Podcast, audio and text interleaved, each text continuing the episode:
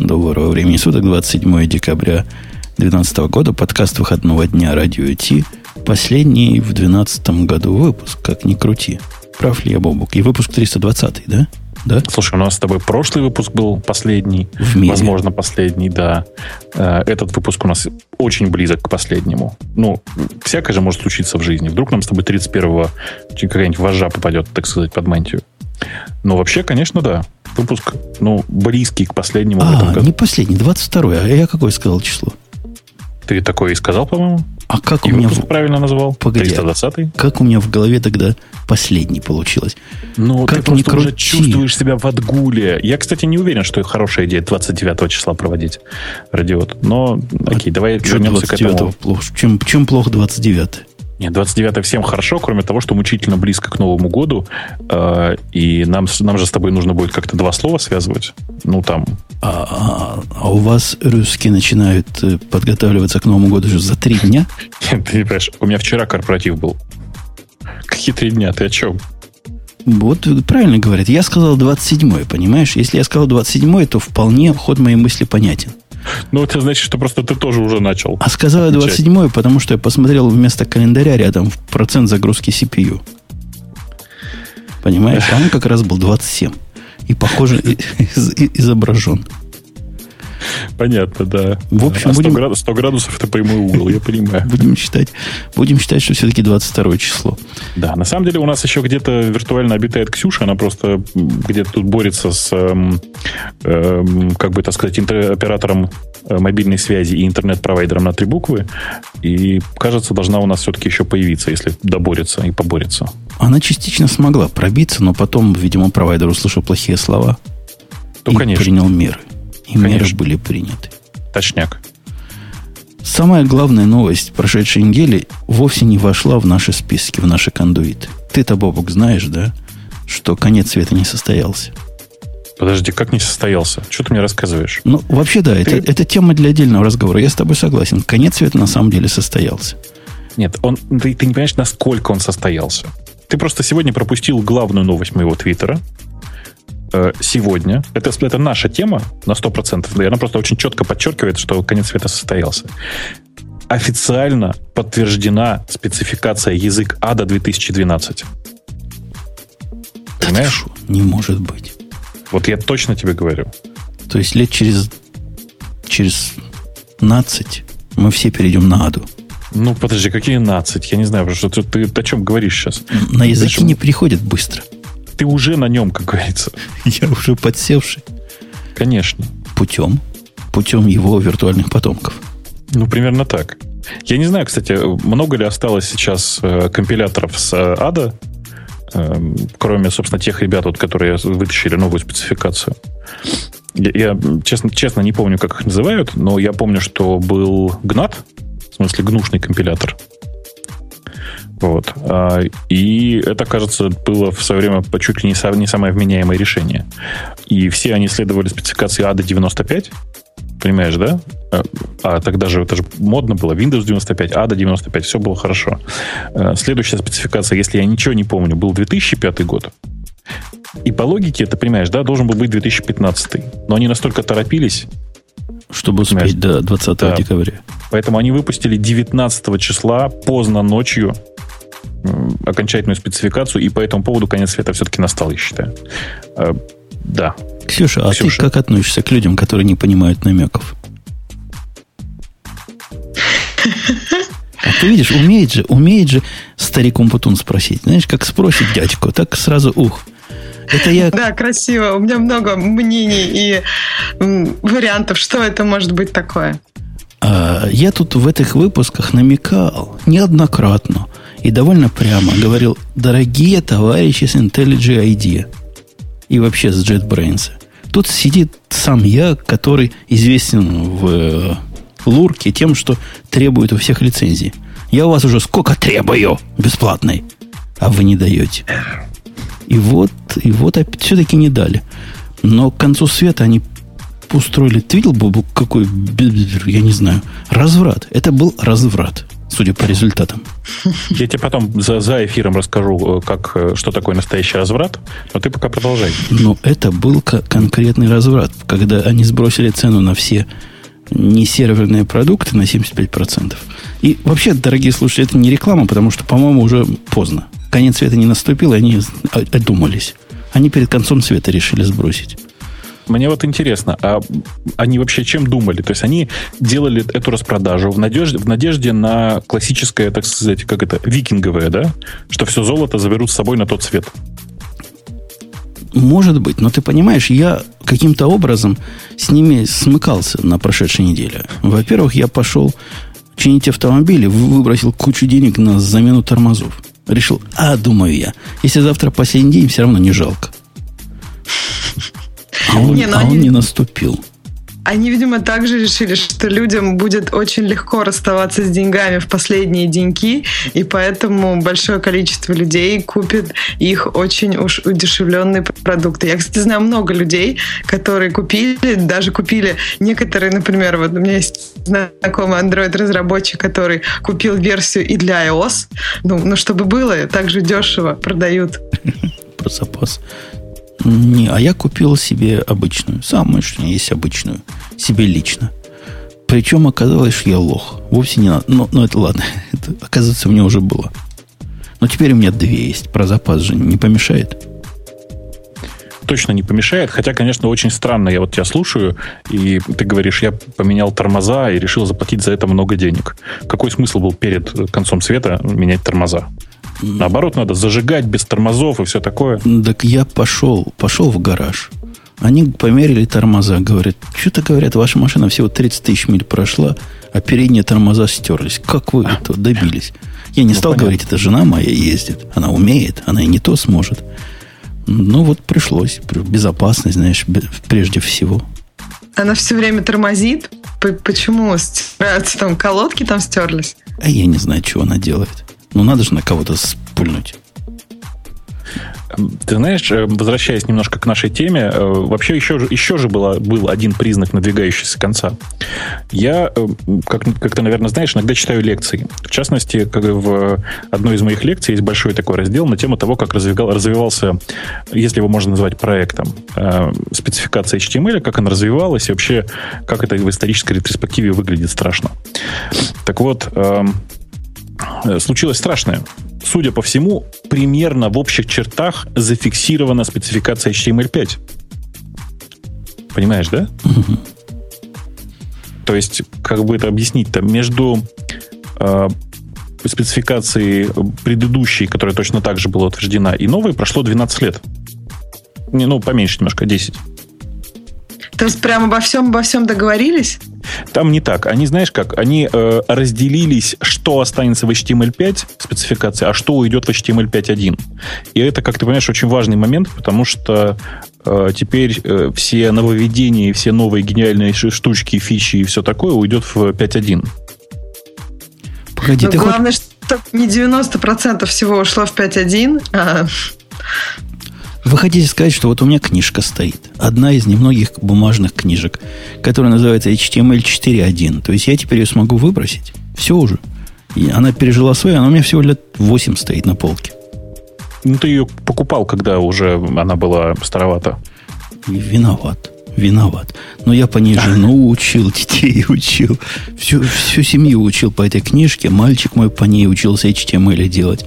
И нормально было. Всем было до этого хорошо, всем нравилось. Э, в чате у нас отличная теория о том, что ну, это действительно отличное разделение произошло, и нужно это отметить, потому что до HTML 5.1 никто из ныне живущих не, не доживет. А мы как-то выбрали же тему для разговора. Тема для разговора юбилейная была, что несмотря на то, что конец света не наступил, Перлу 20 лет, который, конечно, не Перл, и, конечно, не Перл, он какой-то Перл, Перлу этому 25 лет стукнуло, успела.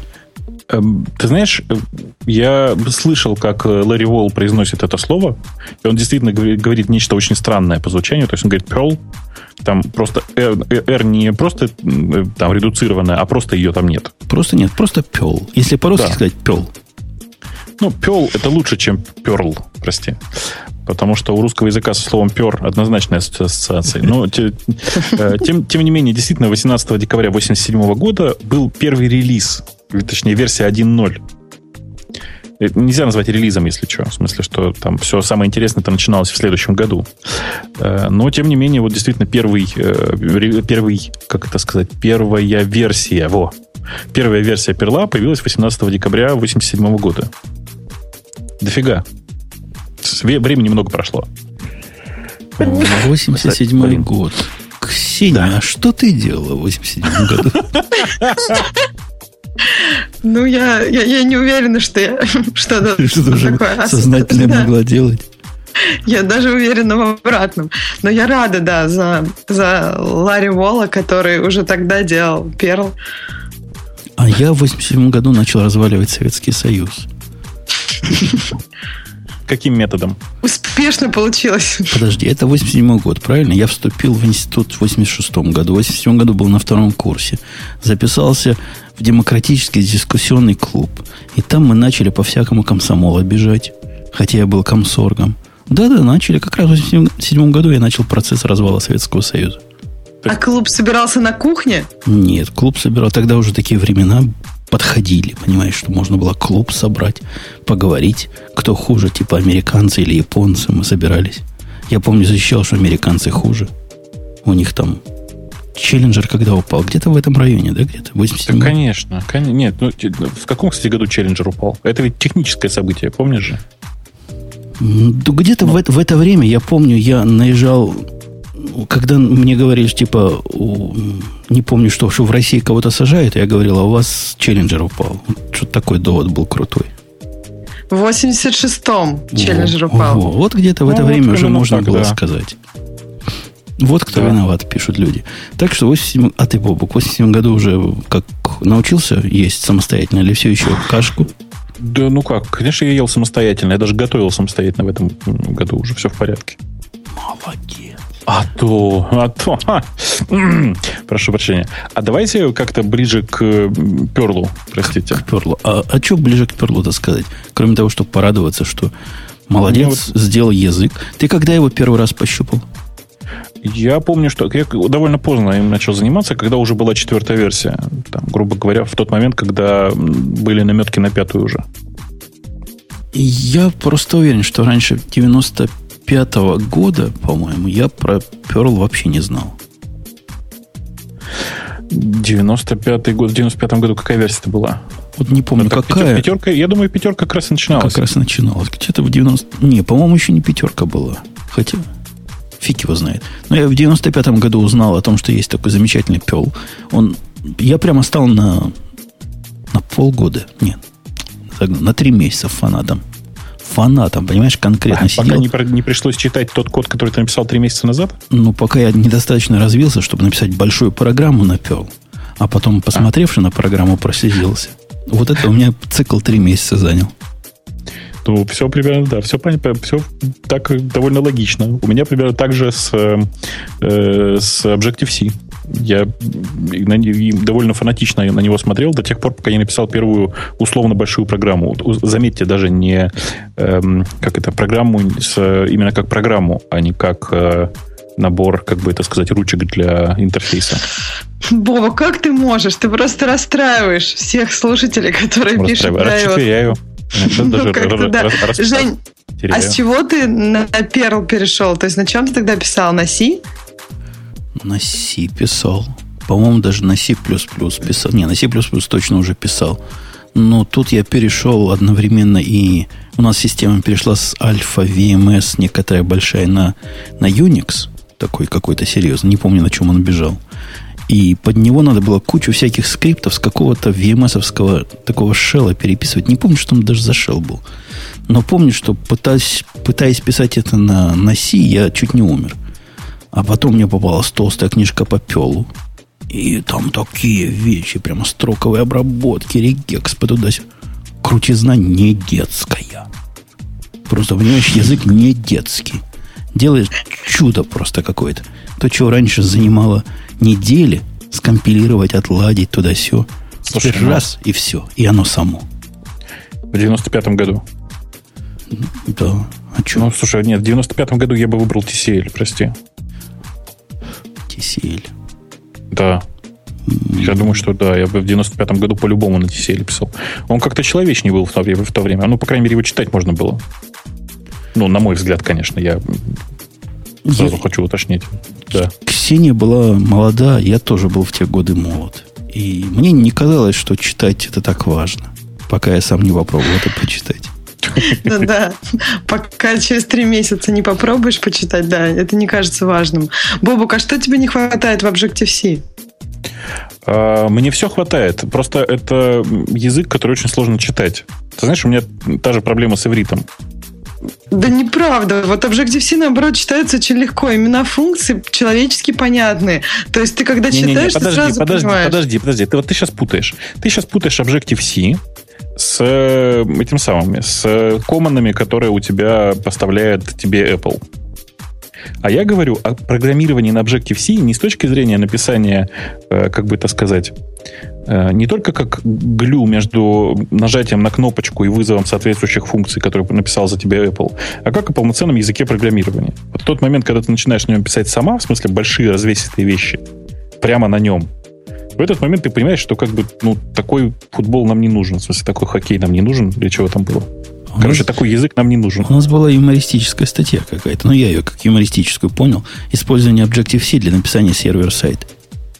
А, юмористическая, да, хорошо. Ксюш, вот. понимаешь, это же самое главное. Если язык э, оценивают как маловероятный кандидат для написания сервер-сайта, что-то не так в консерватории у вас. Ну почему есть разные языки, понимаешь? Не, нельзя быть одновременно удобным для написания, там, например, вот части все, что связано с GUI и части сервер-сайт. Я, конечно, понимаю, что для тебя то, что сервер-сайт, это сразу прям плюс 100 к армии языку. Но есть разные направления, и они будут, и всегда нужно будет писать и то, и другое. Ну, конечно, поэтому, то есть ты сейчас, когда хочешь сказать мне, что когда я с легкостью программирую игу и, и серверную часть на питоне, я какой-то неправильный, да? В смысле, что он одинаково хорошо читается. Понимаешь? Ну, мы все знаем, что у питона есть свои проблемы. Какие? Ну, я не знаю пока. Ну, по отношению, например, к C скорость. Ну, как бы это сказать, по отношению к C у чего угодно скорость проблема. Ну нет, ничего угодно. У бетона будет больше проблемы, там, чем, скажем, C++. Понимаешь, понимаешь, дело в том, что это же как, как бы тебе объяснить-то? Это как геморрой. Это не важно, большой или маленький. Главное, что есть. Ну, в смысле, что проблема все равно нет, будет. Нет, нет, я просто считаю, что у, у разных языков есть разные проблемы. И иногда да для тебя это не важно. Поэтому Слушай. ты выбираешь для себя тот инструмент, который нужен. Там иногда это топор, иногда там нож. Давай вот так. Значит, если, если у меня возникает необходимость внутри программы на Objective-C, а программа на Objective-C это обычно программа с GUI, да, с интерфейсом. Так вот, э, если у меня внутри программы на Objective-C возникает необходимость что-то написать, большое, развесистое, конечно же, в этом месте никакого Objective, ну, то есть Objective пропадает. В этом месте я просто пишу на C. Э, Objective-C для меня это такая надстройка, которая позволяет гуям работать. Простите. Окей, okay, подожди. А разве в питоне, когда тебе нужно написать что-нибудь быстрое, ты не пишешь какой-нибудь кусочек на C? Нет. Что-то мне это напоминает. Да, ну Нет. это обычная практика во многих да, не, языках. Нифига. Да нифига. Слушай, наверняка это обычная практика. Но, во-первых, э, если у тебя сейчас внезапно вдруг возникает э, такая проблема, и тебе нужно что-то написать на C, э, то Конечно же, да. Единственная причина, по которой в других языках кто-то начинает что-то переписывать на C, это только проблема быстродействия. Это не проблемы, не, не проблема многословности или чего-то там. Это исключительно проблема быстродействия. Единственное исключение, которое мы все, наверное, знаем, это история с Java. Там никто не пытается решить проблему быстродействия написанием. Хотя нет, наверное, Жень, вот скажи, есть кто-нибудь, кто GNI пытается решить проблемы быстродействия? Ну, последние лет пять я такого в, в поле не встречал. Раньше было такое. Раньше вот эти трейдеровские фирмы, которые массово переходили с Delphi на, на даже лет 6 назад на Java, они пытались, значит, оптимизировать быстродействие таким вот образом. Но это уже большая редкость. Они поняли, сколько, сколько костылей приходится прикрутить и какой ужас потом все это сопровождать. Не-не, это не популярная практика очень. Не, ну, я могу сказать да. еще один плюс по поводу, зачем, например, в мобильной разработке какие-то куски пишут на C. Э, затем, чтобы это было кросс ну, то есть это можно было запускать потом не только там на iOS, но и, скажем, на других платформах. То есть то, что сейчас... Прости меня, а можно уточнить? Давай вот расскажи, а на какой платформе не, зап... ну, не компилируется Objective-C? Ну, Сейчас самообманом занимаешься. Ксюшенька, Нет, как, Ксюшенька язык, язык, для которого C это кроссплатформенный лейер, лучше к такому языку про кроссплатформенность помолчать. Вот, все, загнобили несчастно. Нет, еще раз, Ксюш, Ксюш понимаешь? Э, да, все ты... на Java, я поняла, Женя. Нет, это тоже плохой вариант. Все на скалу. Уже давно все понятно. Блин, ну или так, да. Просто вы понимаете, э, с самого начала, когда Objective-C как язык появился, единственное, что его тащило вперед, это GNU-Step. GNU-Step, как вы понимаете, ну, там OpenStep, GNU-Step, то все, все, что было, NextStep, все, что с этим связано. Э, это все история про интерфейсы.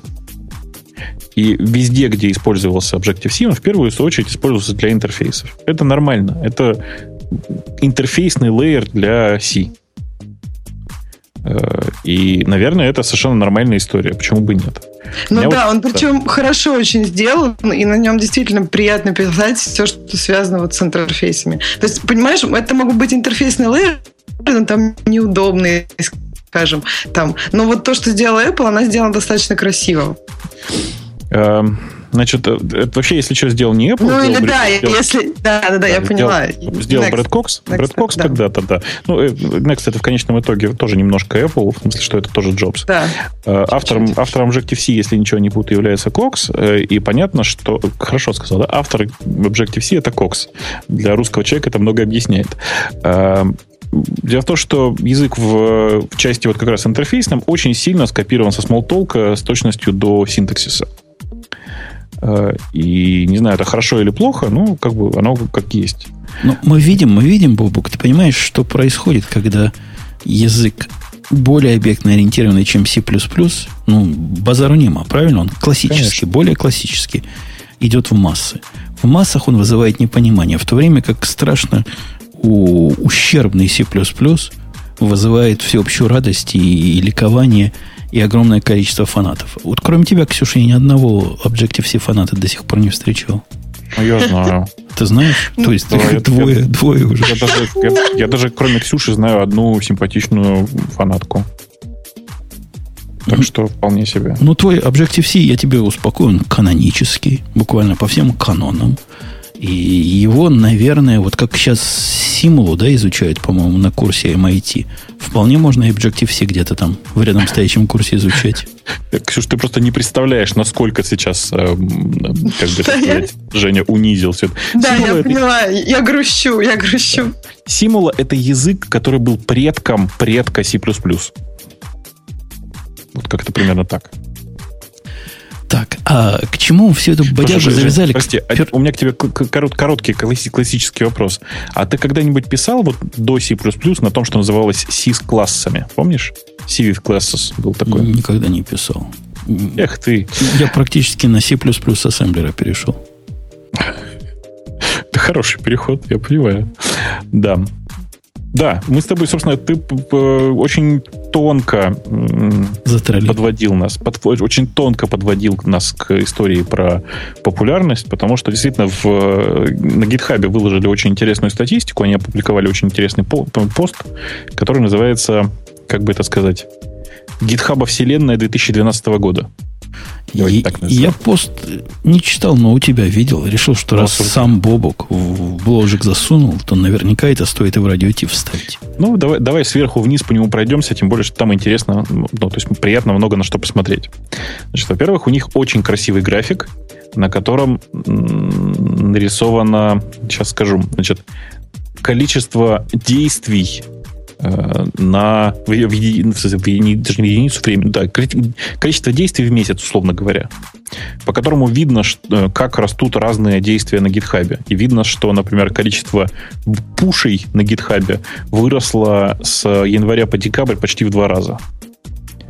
Это очень круто, я считаю. При этом количество креатов почти не выросло. Ну, креатов репозитория, вы же понимаете. Количество делитов выросло. Погоди, погоди, да, да, я раза, пушу да. пытаюсь понять. Видимо, это означает, что люди все больше и больше адаптируют, adapted, не адаптируют, а принимают себе Принимают. модели continuous, continuous integration. Чего они так часто пушат? Нет, вряд ли. Это, ты же понимаешь, это просто следствие того, что стало сильно больше людей на, пользоваться GitHub. При этом не каждый создает свой репозиторий. То есть, грубо говоря, мне кажется, это следствие того, что увеличились команды. Коммитеров больше стало. Да. Угу. Дальше. Значит, количество issues тоже выросло примерно в два раза, при этом оно такое довольно равномерно выросло. Э, количество pull реквестов вот меня очень огорчает, потому что, на мой взгляд, оно недостаточно растет. И она еще как-то странно, она выросла на несколько месяцев очень сильно, то есть в начале года, а потом снова как-то уравнялась и перестала расти. У меня есть подозрение, что это был какой-то локальный баг, который, которого мы не знаем.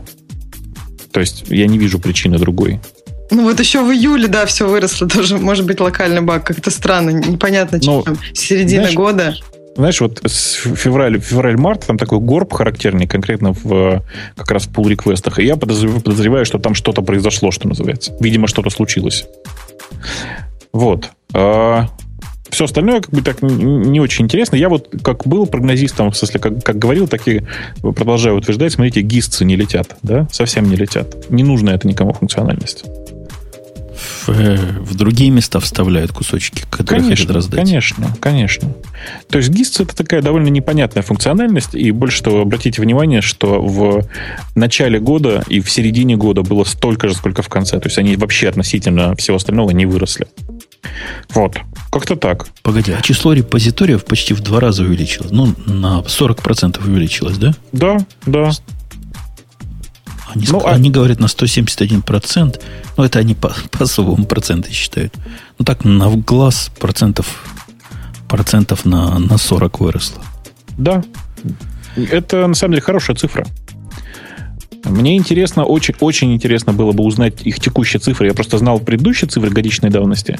Сейчас очень интересно понять, я понимаю, что это вообще не радиотная история, да, но структуру доходов, в смысле, сколько у них людей, которые платят реально за э, использование своего аккаунта. То есть я, я они, один кстати, из таких. Да. Ничего вроде не говорят про платников, они только говорят общие цифры. Они, кстати, говорят, что 10 тысяч человек создали свой первый репозиторий за последний год. Это даже не знаю, хорошая или плохая цифра. Мне кажется, хорошая. Это то есть абсолютно новые люди. Почему плохая это? Мало? 10 тысяч это очень мало, да. В мировом масштабе, при, при масштабах GitHub, при том, что теперь там неограниченное количество, э, ну, то есть нет, нет проблемы с э, репозиториями, ты их можешь создавать закрытые в неограниченном почти количестве. Это, в общем, очень небольшая цифра, мне кажется. Ну, остальные пятеро пошли на Bitbucket. 10 тысяч, пятеро на Bitbucket. Нет, я думаю, все-таки чуть побольше, потому что у Atlassian сейчас много фанатов. Они, видишь, его средизайнили. Я думаю, что там много тестовых аккаунтов теперь на битбакете. Ну вот э, наш Sublime-то, у него все репозитории-то, не все, но многие из крутых репозиториев как раз на битбакете. Да ладно. Ну, я встречал пару раз.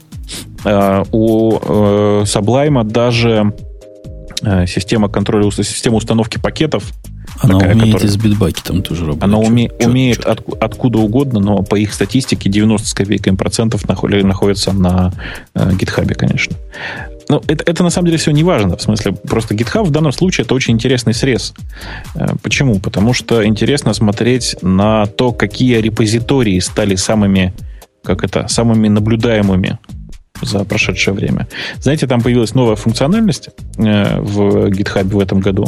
Раньше для того, чтобы не забыть заложить, что называется, какую-то э, репозиторий, тебе приходилось его просто вотчить постоянно и получать все нотификации от него. Сейчас можно нажать просто кнопочку звездочка, и оно у тебя такое, знаешь, типа помеченное. Легко потом к нему вернуться. Почти закладка. А, очень интересно, что самый э, как раз вот самый звездный, что ли, репозиторий это фонд Оусом, который такой, знаете, иконочный шрифт. Я просто сейчас смотрю, у него 9 тысяч, его 9, 9 тысяч раз заложили. Иконочным шрифтом. А нас спрашивают в, в чатике, гиковский ли это выпуск. Нет, что вы. Мы сами удивляемся. Мы удивляемся, я вам скажу, почему, дорогие слушатели. Я как раз сидел вчера жене и рассказывал, говорю, слушай, говорю, жена, Подбираю темы, чувствую себя как двоечник, которому одно и то же долбит весь интернет. Инстаграм да, Инстаграм нет. Инстаграм да, Инстаграм нет. Это какой-то кошмар. Вот это вы хотите, чтобы мы об этом все говорили? Лучше уж мы про Перл с гитом поговорим. Ксюша, у меня к тебе вопрос. Угу. Вот как раз в эту струю. Я узнал в Твиттере, что ты ходишь на сторону. В Инстаграм? Нет, ходишь куда-то в бок. Понимаешь, пошла в бок куда-то.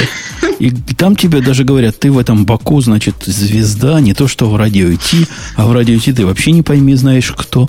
Я, я удивлен. В какой бок ты ходишь, зачем? И самое главное, как это связано с Инстаграмом. С Инстаграмом мы хотим поговорить про Инстаграм. Мне кажется, мы еще про GitHub не закончили. А в бока, ну, мне кажется, для развития нужно ходить в бока. Это просто как-то делает тебя сильнее, выше, быстрее. Слушай, у меня к тебе вот короткий вопрос. А твой молодой человек, он согласен с такой твоей позицией? Я же не сказала, что во всех сферах жизни нужно ходить в бока. А молодой человек уже не молодой человек, а муж. И так, поэтому он, не, не, он, он, не, он не про мужа, он про молодого человека, про другого, про того. Про того самого? Вот это хорошо сейчас, да. Да. Да. Мне, знаете, что понравилась статья GitHub? Мне понравилось, что Россия входит в десятку стран, которые отчаянно гитхабятся, и еще Москва входит в десятку городов, которые, соответственно, из которых тоже больше всего юзеров. И мне кажется, это здорово, потому что это значит, что мы как-то там что-то делаем в таких open source комьюнити, это приятно. Мы молодцы просто. Я не знаю, как вы, я да.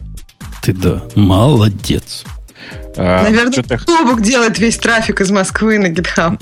Конечно, я только этим и занимаюсь. А, знаете, что интересно? Это какое количество... Если самое интересное, это, конечно, я говорю, это самое интересное здесь это репозитории смотреть.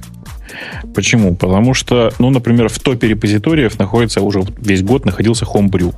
Жень, ты скажи, ты на Brew перешел? Ну, год назад, как минимум. Вот я тебе тогда еще говорил, что надо переходить, и ты наконец-то перешел. Молодец. А... Так нет, он с тех пор-то развился, там пакетов куча новых появилось. Я уж сам даже у себя локальный хомбрю поднял, чтобы ну, не ходить, чтобы не ходить туда-сюда. У меня компьютеров много, на всех стоит. На всех стоит. На всех. А... Значит, я просто смотрю дальше на список самых популярных. Понятно, что там есть Ruby on Rails, который страшно популярный. Ужасно. А да. я, кстати, на Руби смотрел на днях. Тут надо было хакнуть, похачить немножко Octopress. Я решил сделать это не, не технически, но как я обычно, знаешь. Смотрю, опаньки, примерно тут написать. А с пониманием, что, собственно, я делаю. Не ну, админским способом, а программистским, да, ну. Слушай, интересный язык такой, в отличие от Objective-C оказался. Ну, он, кстати, у них много общего, мне кажется. Не, ну он, он, такой, он, знаешь, он прикольный такой, да, да, да. Выразительный. Да, да. Там есть прямо на что. Ксюш, посмотри, если тебе Objective-C нравится, уж Ruby тебе понравится вообще. Вообще, как понимаешь. Мне больше нравится питон, но это исторически сложилось, и я как-то не могу в своей душе да заменить не, это место. Питон это для лохов. А Ruby это для тех, а? кто скалу не осилил. Ну, мне Objective-C нравится не за то, что все остальные не, как бы не понимают, почему он так написан, и с виду он кажется ужасным. Мне Objective-C за другое нравится, поэтому я не уверена, что у меня с Ruby сложится быстро и просто. Но я посмотрю. Да. А, а мы про Инстаграм пытались начать. А, а Оксана Не, у нас обратно... Деле, на... Я тебе скажу, да. Это, во-первых, значит, на третьем месте что сейчас вот это просто отдельная история. На третьем месте Cyanogen мод. Понимаете, да? В смысле, один из репозиториев Cyanogen мода, э, который... Cyanogen мод это одна из популярных сборок андроида для разных платформ. Э, само по себе интересно, да? Много людей стараются что-то там подхачить, причем, обратите внимание, подхачить не в андроиде, а в отдельном моде. А, для меня это просто очень много значит. На самом деле, самое интересное это пункт номер пять. Ну, понятно, что э, те самые ребята с э, какаопод, э, которые пытаются выстроить, как бы это сказать-то. Вот, Ксюша, расскажи мне, что такое какаопод. CocoaPods это, э, это некий репозиторий для, ну, для Objective-C, там, для, для какого всяких э, фреймворков, библиотек. CocoaPods, на самом деле, это очень полезная штука, и спасибо ребятам большое, что они это делают. Я ей пользуюсь, мне кажется, это здорово. То есть это это так же, как я, в принципе, для Mac Homebrew, то есть там же это Package Manager, а с Homebrew можно что-то скачать? Или это просто внутри? Ну, то можно, есть как порты? На самом вот, деле, вот это... это... Да, на самом деле какапот это скорее как NPM, если вот для тех, кто знает, как, как NPM э, для ноды. Примерно то же самое. Э, ну, в смысле, что просто оно более предназначено для разработки, а не для конечных пользователей. Так вот, самое интересное, это два следующих пункта, Женя. Я специально ради тебя принес. Ну? Самый популярный PHP фреймворк Symfony, и сразу после него самый популярный в другой среде PHP фреймворк Zend. Представляешь? Ты какой реакции от меня ожидал в этот момент? Вау! На гитхабе. Это самое популярное на гитхабе, Женя. Ну, Понимаешь? Ну как, что? При да. этом OpenStack со своей новой, в смысле, с э, репозиторией OpenStack, находится ниже, чем в Symfony. Погоди, OpenStack это OpenStack. А почему ты его с Symfony сравниваешь? Типа... В смысле? Типа, чтобы ну, я просто... понял, какой позор? Конечно. А, я понял. Ой, позор какой. Подожди, а Symfony это, это крутой, говорят, какой-то какой фреймворк. Я сам не ну, пробовал. Очень популярный фреймворк, да. Легонький такой, легонький. Нет, он не легонький. Тяжеленький такой, тяжеленький. Он мощнее, сильный, мощнее. Мы, кстати, не сказали, что вот это вот э, репозитории, о которых мы говорим, это репозитории с самым большим количеством э, отдельных уникальных контрибьюторов. То есть да. это вот уже не самый популярный, а именно вот да, да, да. Это я виноват, я ничего не сказал. Возвращаясь к Инстаграму, ты видел, какую замечательную экспортилку для фоток с Инстаграма написал? Ты, да, ты, я читал, что написал. Команд-лайнер? Ну, не совсем. На, на, на Python 3, как ты обычно пишешь. Потом нормально люди себя запустить не могут. Не-не, это зачем? Это веб-сервис, ты что? А, то есть ты туда заходишь, вводишь свое имя, пароль. Проверьте стойкость своего пароля. Не-не-не, имя, пароль ты вводишь на сайте Инстаграма. Ты что? Через интерфейс, все как положено. Понял. На самом деле, я просто сейчас вот в наш чат дам ссылочку, я не знаю, хотя нет, не буду давать, нафиг, сами, сами давайте. Э, ради чего все это, зачем я это все это сделал? Понятная история. История вот какая. Внезапно Инстаграм поменял, э, как называется, его пользовательское соглашение. Внезапно взял и поменял. А через какое-то время люди внезапно вдруг обнаружили, что в этом пользовательском соглашении э, написано, что их фотографии могут быть использованы в рекламных целях. Представляете? Но это с 16 января должно было бы вступить конечно, в силу. Конечно. Э, их фотографии могут продавать, использовать в рекламе и вообще извлекать из них прибыль. И, собственно говоря... И тут началось потекло добро по трубам, да. Скажи, пожалуйста, у тебя в твоем окружении как восприняли эту вообще историю? Ну, как восприняли? Все начали думать, что же делать с им, с их фоточками еды, котов. Надо выпиливаться из Инстаграма. Все там писали друг другу, какой, какой я мужик после того, как удалил свой аккаунт. Примерно да. так восприняли. Бобука, в моем круге общения совершенно противоположная реакция была. Какая? Ко мне пришла дочка и говорит, не можешь ли ты меня в Инстаграм записать? А то все подружки там, и даже по телевизору про него говорят. А я не, не там. Пришлось записать. То есть это реклама.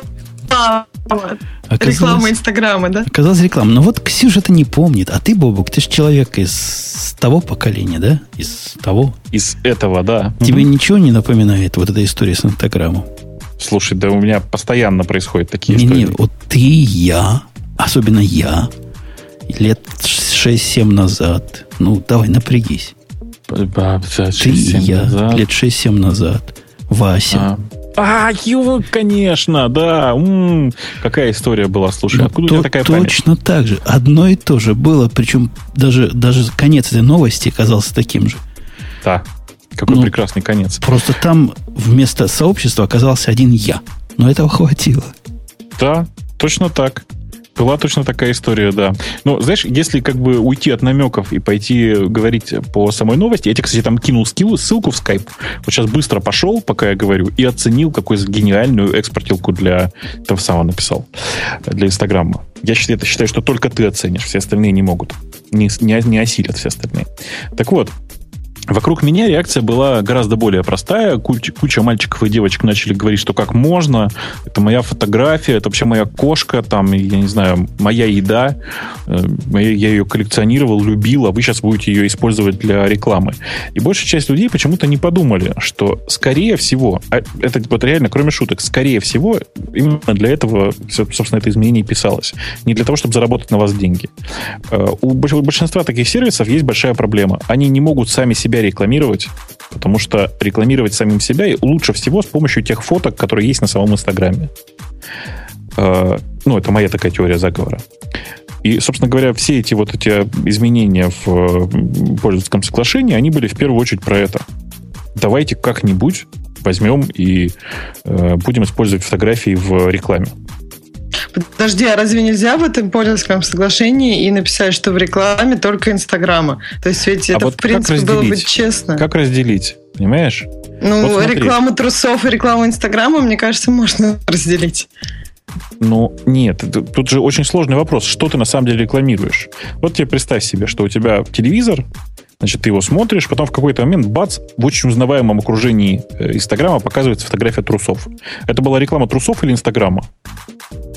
Ну, Здесь очень, если очень... после этого сказали, покупайте там все в, как в Дикой Орхидее или где там Виктория Секрет, то тогда это была реклама трусов. Нет, смотри, есть э, очень плохой такой, плохой такой термин, он называется product placement.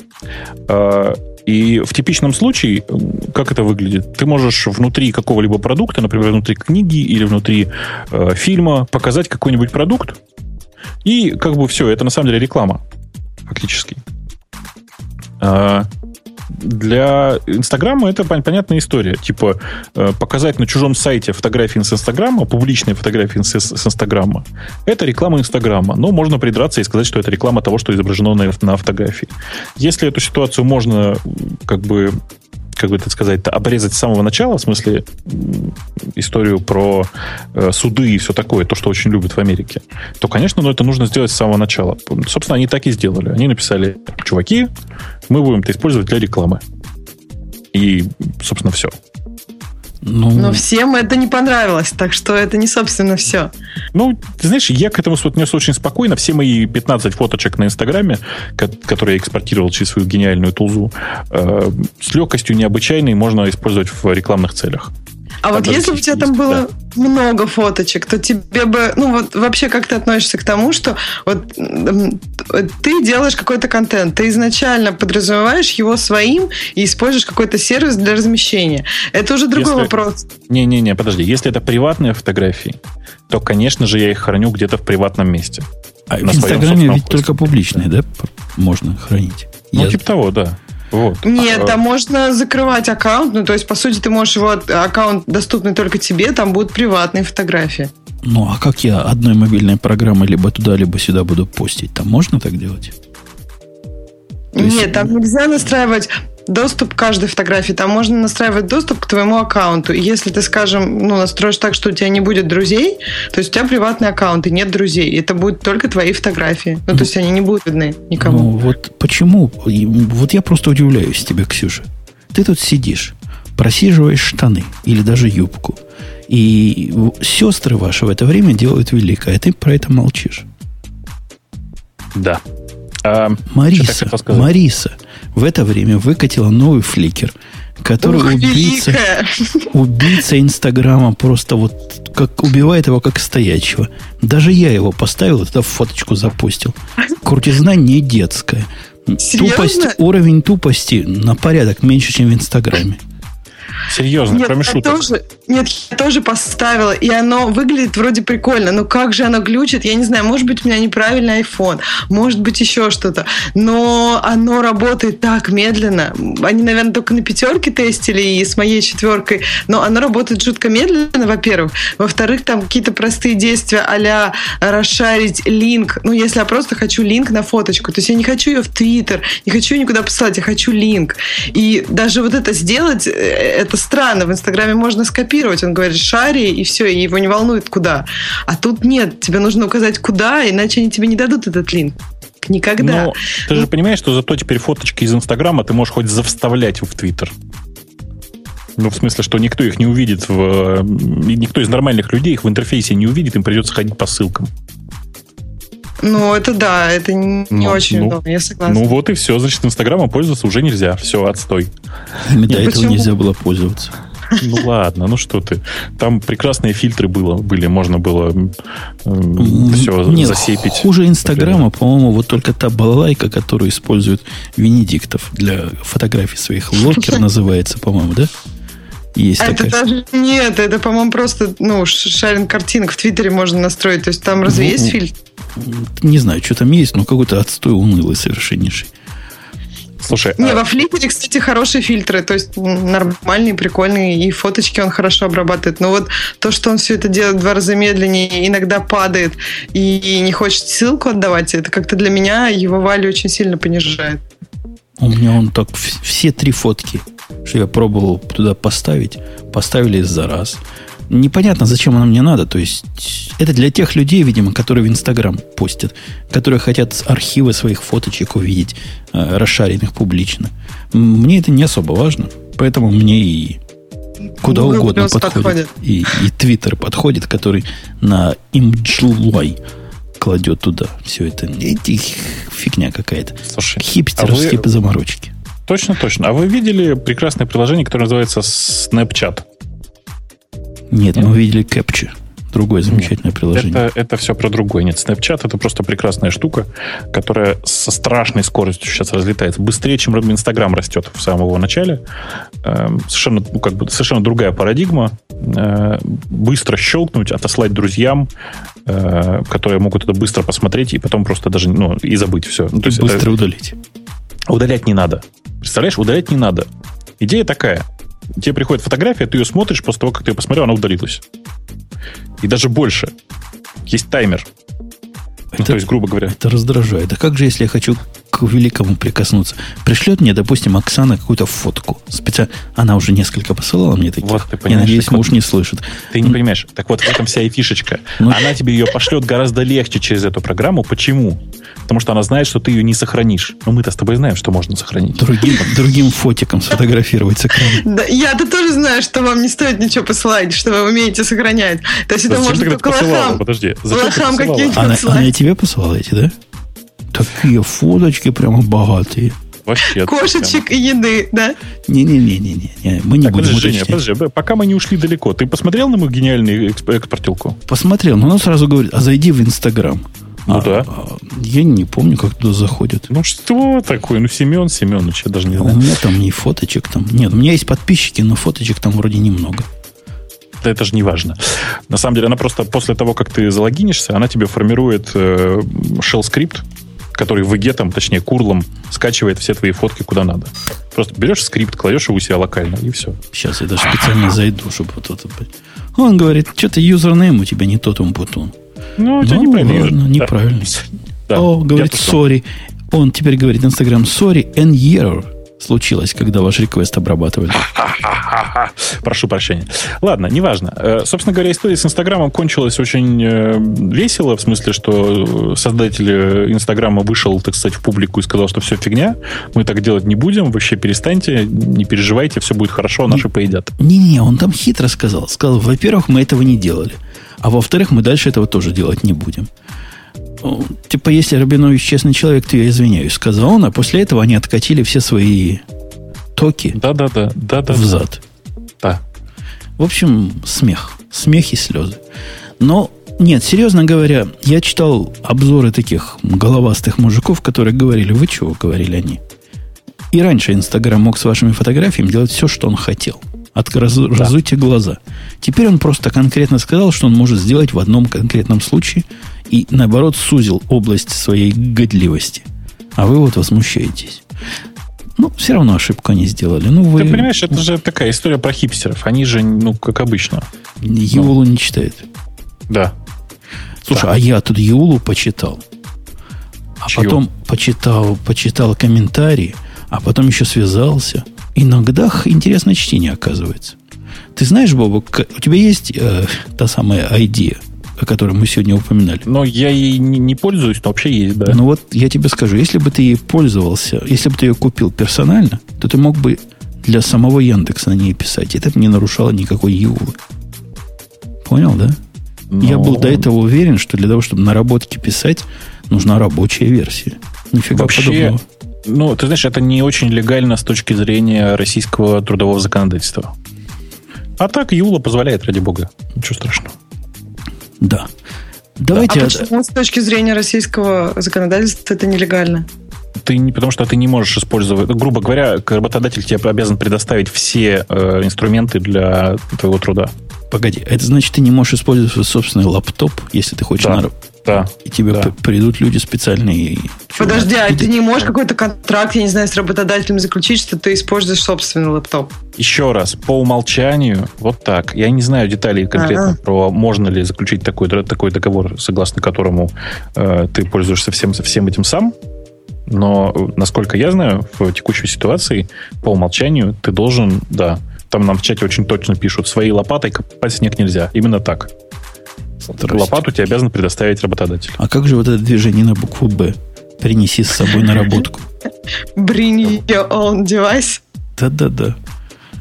Um, у вас нельзя так, да? У вас, типа, я ты принес и сразу нарушил законодательство. Вызывай налоговую инспекцию.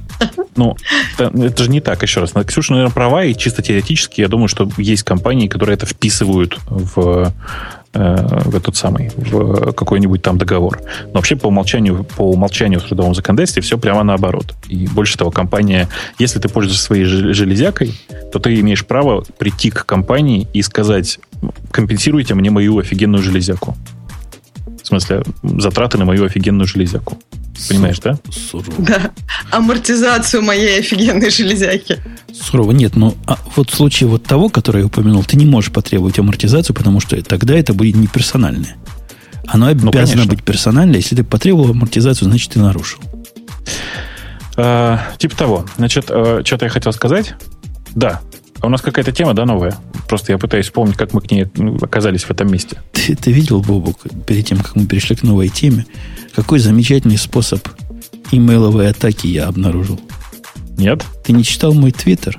И мой Видимо, бложик? пропустил. Видимо, пропустил. Это шедеврально, потому что я подозреваю, что наши слушатели не читали. Я рассказываю, Бобук, как это сделать. Заводишь WordPress блог. Так? Так. Ксюш, ты знаешь, что такое WordPress, да? Ну да, вот. это такой движок для сайтов. Точно. Да? Заводишь WordPress. Постишь где-нибудь ссылочку, чтобы набежали туда боты и начали писать в комментарии всякие глупости. Так? Ну, это сразу происходит в WordPress. Приходит бот и начинает постить комментарии, к чему попало. Потом, Бобук, заметь, с этого момента начинается ноу-хау. Патент начинается. Вносишь в администраторы Бобука. Так? Так. И ставишь птичку посылать ему и нотификации про всякие комменты. Прикинь? Так. В результате тебе боты постят, а WordPress тебе, как администратору, на каждый комментарий отсылает email. Прекрасно. Прекрасно. А теперь представь, что ты юкипер, так. которому все это посылает. Он получает это, эту ссылку на увеличить свой пенис. Идет по этой ссылке, достает и посылает ему обратно. А ему обратно взад. Ты что, ты что, ты мало увеличил, давай еще. Зациклил, то есть, да? Молодец. Ну, против зацикливания меня там есть. Но, тем не менее, атака получилась прям нестандартная. Но самое смешное, что ты потом со своим имейлом можешь зайти в этот WordPress, который тебя обижает, и сделать не все, что угодно. Цинично и беспощадно. Да ты подлец просто. Ну, я туда зашел, я себя убрал. И сначала хотел Microsoft туда вставить, чтобы ему слал. Но решил, ладно, ладно, не буду на этот раз. Да.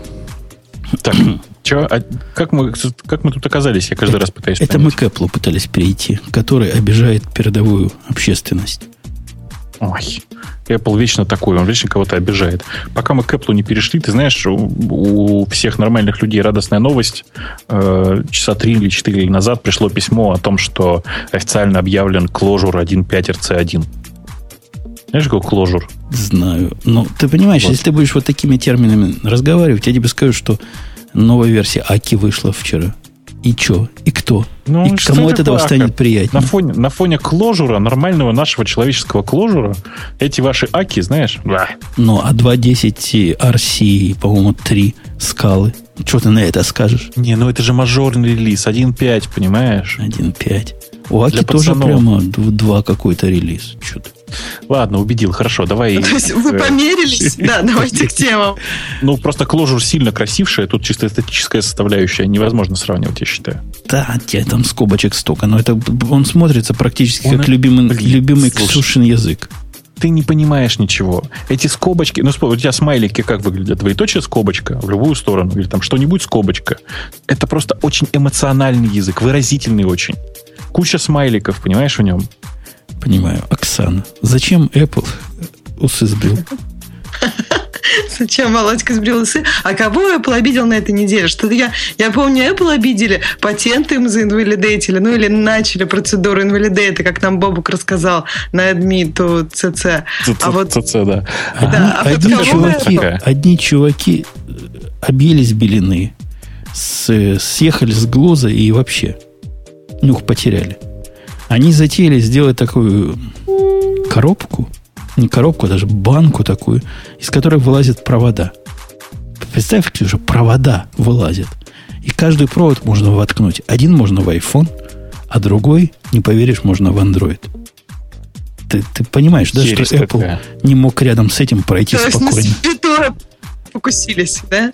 Ну, конечно, такая, такое заряжало, такое, да. Они, я вообще не читал описание этого проекта на Кикстартере. Ты, Бобук, это видел? Что-то я не понимаю, зачем это надо? И что в этом нового такого? Um, такой универсальный ну, чарджер значит, всего это угодно. такой чарджер, у которого есть один большой плюс. У него э, провода вытаскиваются, во-первых, в смысле, они вытягиваются, понимаешь, да? Ну, то есть, они, как когда ты его убираешь, он тебе может... Провода не болтаются на столе, а где-то там торчат, так сказать, в смысле, висят. А, это чарджер, у которого много этих проводов, в смысле, больше, чем один. Э, и вообще там много приятного. Ну и выглядит он нормально относительно. Он беленький, да, и на нем почему-то написано поп. Но выглядит он красиво, с такой алюминиевой полосочкой.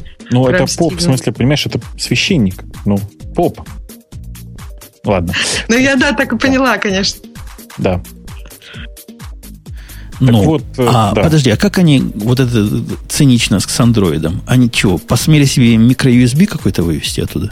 Ну, еще раз, это такая штука, из которой вытягиваются, знаешь, вот как бывают такие вытягивающиеся провода, которые на пружинке и на колесе внутри. Да, но Понимаешь, главный да? провод, за что их запретили, это Lightning Charger, да, там был. Вот за это их прикрыли. У них N проводов там, которые с разными концами. У них есть и Lightning, и старый 30-пиновый разъем, и микро-USB, и все подряд. И чертов ступер. Вот. Э, и как бы в этом вся гениальность, так сказать, идей. Э, за что их запретили? Сейчас, на самом деле, очень сложно понять. То есть, в смысле, там есть очень разные варианты. Какой вариант ты слышал, скажи? Что Apple обиделась за то, что можно от одной балалайки заряжать одновременно и богомерзкий Android, и наше все iPad или iPhone. Ты знаешь, там все очень сложно, потому что, э, насколько я знаю, Apple на самом деле придралась не к этому, а к тому, что согласно последним условиям использования Apple, нельзя в одном устройстве официально совместить э, 30-пиновый и Lightning разъемы. Понимаешь, да? А, вот они вот это себя сделали. Да? Официальная придирка была вот такая, да. Подожди, у меня есть для Apple новости в этом случае. Mm-hmm.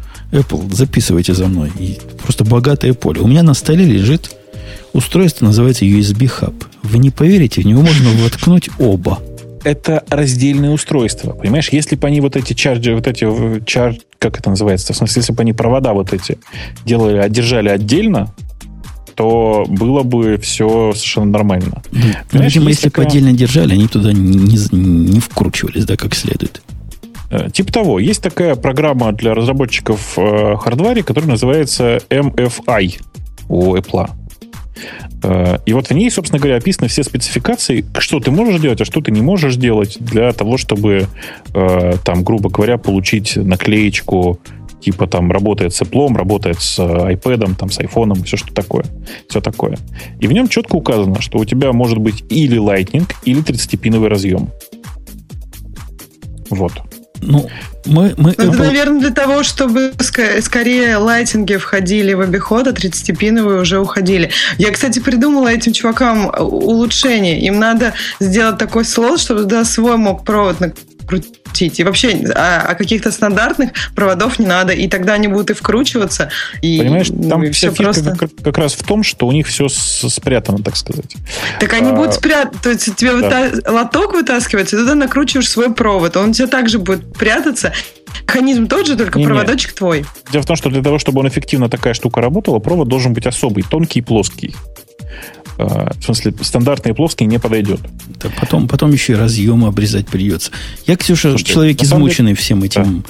самостоятельным вставлением проводов в разные устройства, вот такого рода, как ты предлагаешь. Это не для средних умов занятие. Прямо, знаешь, не все провода рождены одинаковыми. Целое дело. Слушайте, там на самом деле дальше есть продолжение у всей, всей, всей вот этой истории с этим поп-чарджером, и поп-чарджер, как его называют там. Э, там две раздельных истории. Во-первых, ребята сказали, слушайте, ну раз Apple нам запрещает, мы этого делать не будем, дорогой Kickstarter, теперь придумайте, как нам вернуть людям деньги. Потому что вообще-то у Kickstarter это не очень предусмотрено, вы знаете. То есть заканцелить проект, несмотря на то, что он достиг своих целей, целей в смысле достиг той цели, которая назначена, очень сложно.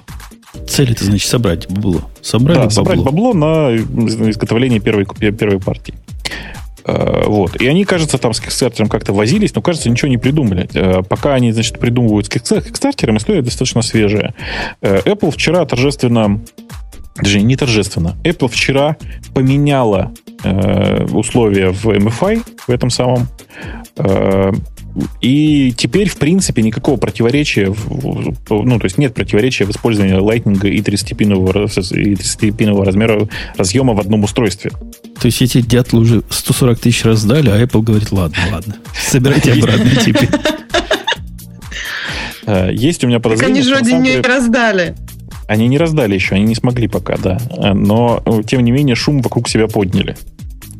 Я думаю, что на самом деле там есть много непоняток. То есть то, что они это изменили, это отменили, вовсе не значит, что нет другой придирки какой-то. Но факт есть факт. Значит, э, похоже, что у чуваков из этой замечательной там поп чего-то чарджера есть шансы все построить как надо. А у меня как-то к кикстартерским таким проектам, знаешь, такое сложное отношение. Я видел живьем такую балалайку, которую сильно там хвалили для зарядки, э, ну, док для зарядки, не док стенд такой, ну, док, да, для зарядки айфонов всяких и любых, куда как раз, как Ксюша предлагает, провод вставляется. Ну, убожество редкое. Ну, просто да. все Hacker News про него писали. Он, ну, хуже, хуже худшего. Это, это ужас какой-то. В общем, все, что я там практическое видел их из результатов, меня неприятно удивляло. Кстати, а Бобок, что тебе... плохого? Ты его, ты его берешь, а он весь поднимается. Ты его рукой прижимаешь, а он не отрывает. Страшное дело вообще. Вообще страшное дело. Бобу, к тебе как к звезде приходит и спрашивает, как кинуть народ на кикстартере. У меня, у меня такой вопрос очень популярный. В смысле, как кинуть? Прямо так и спрашивают? Ну, они иначе спрашивают. Они говорят, вот, говорит, дорогой Умпутун, ты-то в американских законах понимаешь? И говорят, так, как же, конечно же. Говорят, если мы на Кикстартере раскрутим какую-то компанию, соберем 100-500 миллионов долларов и ничего не сделаем, что нам будет? Ну, как строго говоря, ничего. Я им говорю, что Kickstarter с вами ничего не сделает. Но это вовсе да. не мешает всем тем 150 миллионов пользователям, которые вам деньги дали, чего-то с вами попытаться сделать в принципе, достаточно будет одного из этих 150 миллионов или там двух. Нет, ну, знаешь, если ты соберешь 150 миллионов, то, то у тебя есть шансы побороться как-то против одного. Э, ну, ты же понимаешь, как американский суд устроен? Там же все как бы, как, ну, все логично. Самый у кого дороже адвокат? Ну, примерно так. У кого лучше адвокат? Давай не будем на деньги переходить. У кого лучше? Ну, мне адвокат? кажется, в американских реалиях это будет у кого дороже. Ты знаешь, нет. Я знаю кучу очень дорогих, совершенно бестолковых, бестолковых адвокатов. И знаю... Я думал, наоборот. Ну, и знаю что... одного молодого и еще недорогого, но очень уже такого крутого. Вот. А, собственно говоря, как мы сюда вырулили-то опять? А, С мы все говорили, да, говорили про Kickstarter. Я на Kickstarter себе ничего еще ни разу хорошего не нашел, кроме некоторого количества софтварных проектов.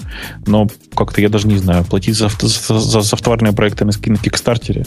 Kickstarter там еще свою вирусы берет. Я уж лучше людям так деньги перечислил. Kickstarter, по-моему, 5% берет с э, транзакционного вот этого всего фонда. Не так, чтобы много. Ну, это действительно не очень большая цифра. Но, тем не менее. Ну, Зачем? Там еще и Amazon. Это же они деньги-то на Amazon приходят потом, на амазоновский да, какой-то да, денежный да, да. аккаунт. А те тоже берут, по-моему, полпроцента. Мне кажется, нам с тобой надо завестись на Кикстарте. Я не знаю только для чего пока, но для чего-нибудь. А мой мальчик на Кикстарте собирается проект выкладывать. А что там будет? Гениальный проект. Как напугать папу теперь? Нет, универсальный чехол для всех iOS-устройств, который наконец закрывает проблему чехлов. One size fit all? Простите за вопрос. Нет, тут типа one, one, one, который все проблемы решает. Увидите, Окей, короче, ладно, увидите. хорошо, все, присылай ссылку, да, обязательно посмотрим. Да, ждем ссылочку. А пока да. просит у папы деньги на материалы, чтобы собрать прототип. Долго просить будет. Ну, а на Кикстартере на прототипы не дают? То есть написал какую-нибудь идею, и тебе там 100 миллионов на прототип. Увы, увы. У нас, знаете, какая тема была? На позлобствовать. Я вот такого убожества не видел давно. Вот давно. Рассказывай. Я выбрал тему. Google громко, радостно, еще радостнее, чем вот Яндекс, продающий наши деньги кровавой гыбне, еще... Прости. Да, ну. Да. Ксюша, он твои деньги продал кровавой гыбне уже или нет еще? Вообще все, и теперь там, чтобы с Яндекс деньгами, столько шуток я давно не видела по поводу Сбербанка, что теперь будет с Яндекс деньгами. Вот. А Google, Google поступил еще хуже. Они, у них какая-то какая-то чесотка возникла. Видимо, клопы постельные. Они выпустили кучу всяких продуктов. Один из этих продуктов, которые из кучи, мы обсуждали в прошлый раз карты – кстати, я на них поездил. Прямо чем больше езжу, тем больше Google карты люблю. Красавцы. Но вот другой проект, который называется Capture. То есть видеокамера, которая присоединена к YouTube, которая в один клик в YouTube типа все кладет. Ну, вы представляете, как Инстаграм только для видео. Вот в этом идее. Они выпустили. Большего Но. позора, большего позора я не видел по-моему, вообще никогда на iOS. На Android видел, на iOS такого я не видел. А, что-то я хотел сказать. А, я хотел сказать, что ты знаешь, я последний, чем дальше, тем больше я фанат Vimeo. И прямо вот очень тебе рекомендую ради интереса поставить приложение Vimeo и посмотреть, как работает оно. Оно у них, правда, комбайн. В смысле, оно и для записи, и для просмотра. Mm-hmm. И прям, прям вот небо и земля, прости. Ну, так оно не кладет же в самый популярный видеохостинг. Какой-то а зачем? кладет. А зачем? Ты все равно... Количество людей, которые заходят, которые сами на Ютубе тебя находят, ничтожно. Большая часть людей приходят на, твой, на твое видео по твоим ссылкам. Да Какая ладно, разница? Да ладно. У меня, у меня видео какой-то многолетней давности, и до сих пор приходят люди и пишут «Америка говно». Ты говоришь? Ты, ты почему-то думаешь, что они на Ютубе сами тебя нашли? А как они, скорее всего, нашли? Слушай, есть огромное количество способов. Они могли прийти из поисковой системы, по старым ссылкам из блогов, где-то еще что-то нанесло. То есть, как, это скорее всего, это чаще всего происходит именно ну, так. Из поисковой системы тоже скорее найдут YouTube, чем Vimeo, Нет, потому что он более популярен. Нет? Нет, все наоборот. Uh, Vimeo намного дружественнее ко всем поисковым системам. Vimeo реально просто на порядок дружественнее. И доходит до того, что, простите, Google а, периодически находит на Vimeo ролики быстрее, чем на YouTube. Ты брешешь. Бум, брешешь, как Троцкий. Ну да, родной Google. В Гугле Вот поиск по видео делаешь. Напиши, например, там, там Ругер GP100. И посмотри, сколько ты на YouTube найдешь и сколько на Vimeo. На Vimeo твоем. просто нет, нет этого количества роликов. Вот. Ну, вот, собственно, что и требовалось. Че ты за... Что требовалось доказать? Что ты доказал-то сейчас, прости? Доказал, что Бобук не понимает, о чем он говорит, как обычно. Конечно. Вспомните Конечно. про фотоаппараты. Конечно. А, вспомните о фотоаппарате. Что-то я хотел сказать. Что такое вопрос о нахождении? Пока а мы что плохого? сказали, Вот Да. пока да, Бобок вспоминает, Женя, а что плохого в этой, вот в этом приложении? Я как-то еще не успела поставить. Приложение YouTube, я наконец-то вот дошли у меня руки попробовать, гугловское, прям такое приятное на iOS. А что в этой камере, плох- ну, кэпчуралке плохого? Я пытаюсь вспомнить, сколько раз писал в App Store, в App Store обзоры. Я пишу, пишу обзоры только в тех случаях, когда чего-то ужасное происходит. Например, я написал обзор, когда вышел новый э, скич. Я там вписал свое тоже гневное слово. Остроумно что-то пошутил. В общем, какие чудаки. Такое берут программу и портят. И вот на Google, на Google Capture я тоже написал обзор, потому что это поразительная программа. Ты берешь ей... Она простая, как примерно как фотоаппликация вот от э, Apple. То есть запускаешь камеру, снимаешь, у него там оптическая стабилизация в пути, одной кнопкой, программа одной кнопки. Потом вторая кнопка паблиш. После того, как ты нажимаешь кнопку паблиш, все перестает работать. То есть, во-первых, оно очень медленно паблишит. Я понимаю, видео, все дела, 720p надо там переделать, но у меня 30-секундный ролик на хорошем интернете заняло паблишить, наверное, минут 20. При этом он время от времени отключается. Экран, ну, засыпает телефон, а после этого он говорит, о, надо сначала начать. Что-то не смогла. Давай сначала начнем. То есть надо 20 минут тыкать в экран, чтобы оно не заснуло. Представляете, да, квест? А после того, как вы запаблишили, он говорит «кьюет». И у меня в кьюет уже четвертый день. Ку- Куда? В какой кью? Мы, мы-то с Бобоком в кью понимаем, как, как большие. Ну, что ж у него за кью такой? На четвертый день, у меня не мой, это очень большое кью. А самое смешное вышло, они выпустили на днях тут обновление этой программы. Там версию, которая это улучшает. Эта версия вообще суровая, такая рабоче-крестьянская, пролетарская. Запускаешь ее, просто черный экран. Кнопки неактивны, ничего сделать нельзя. Ну, видимо, для тех, у кого кьюит, тем решили, что и все остальное показывать тоже лишнее.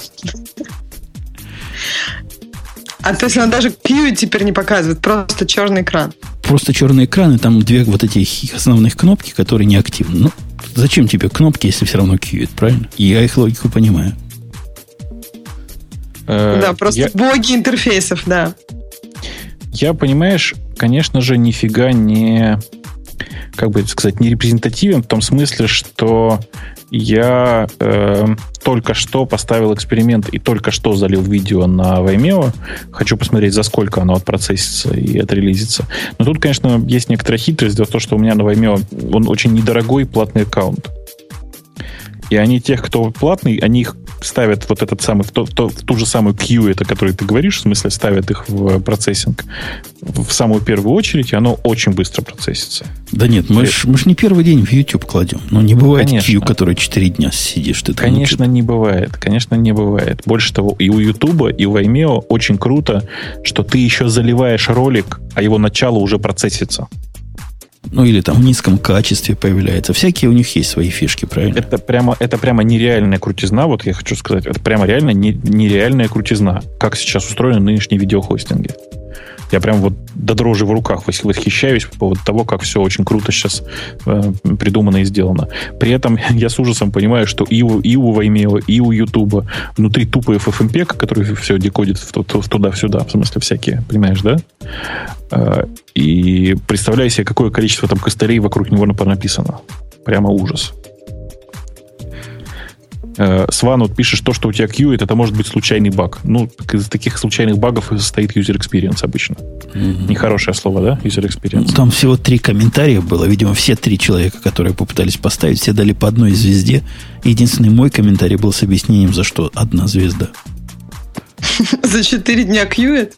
Сван спрашивает, умеет ли айфоном в Vimeo все показывать айфоном. Да, больше того, у них, в отличие от YouTube, по умолчанию HTML-плеер. В смысле, HTML5 плеер. О, сейчас я вам ссылочку пришлю в наш дорогой чатик. Это я вот просто только что отснял там на, на, на iPhone и прямо сейчас же с iPhone же и выложил. Ссылочку, вот, пожалуйста, забирайте.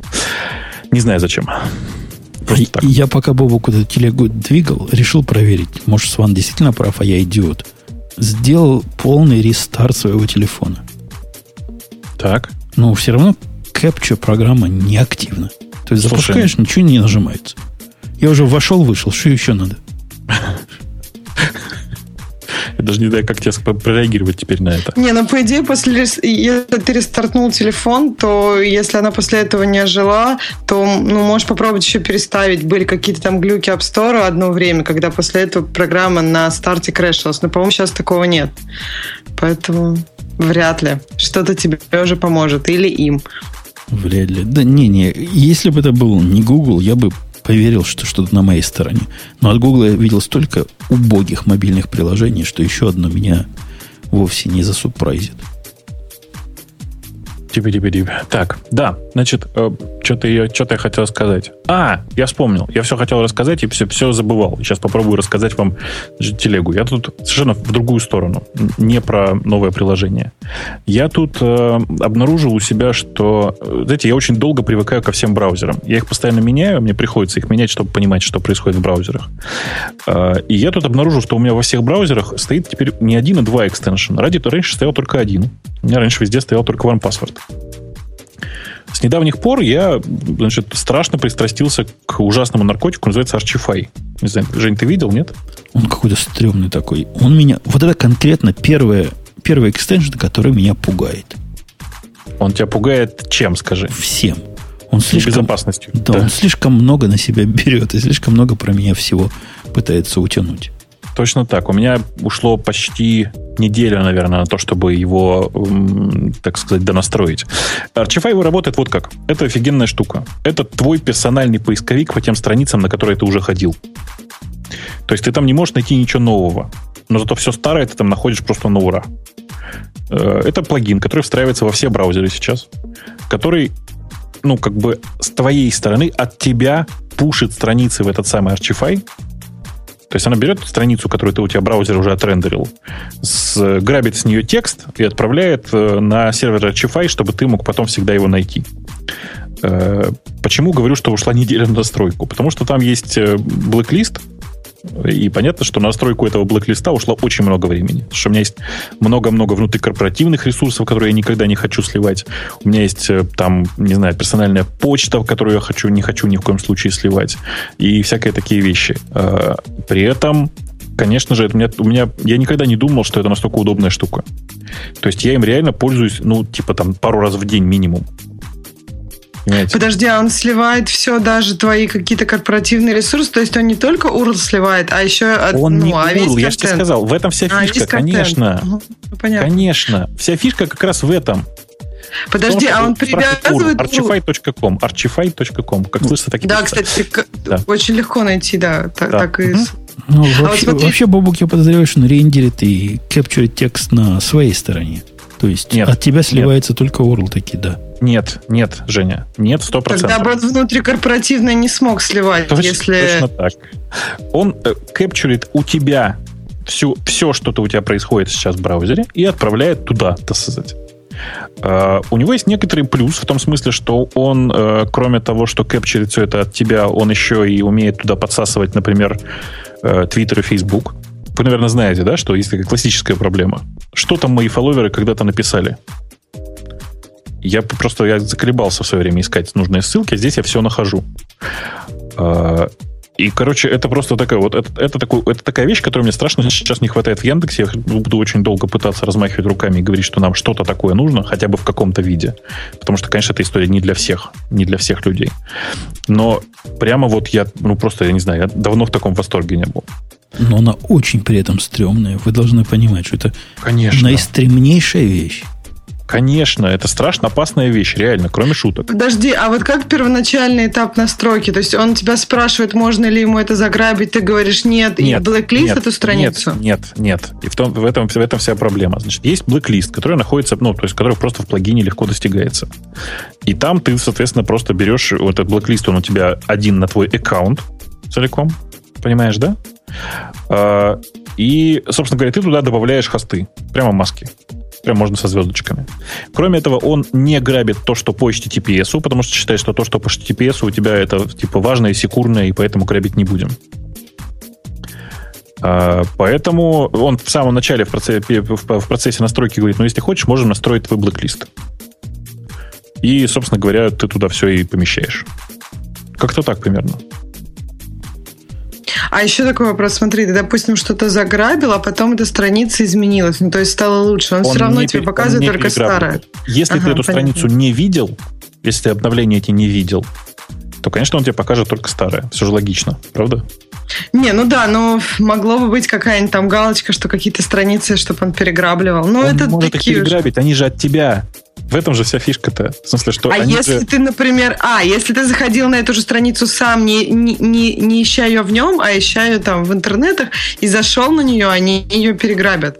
Они переграбят, потому что ты же на эту страницу зашел, они за У них будут две, да, наверное? Нет, у них будет одна последняя версия, конечно. А, Все окей. хорошо.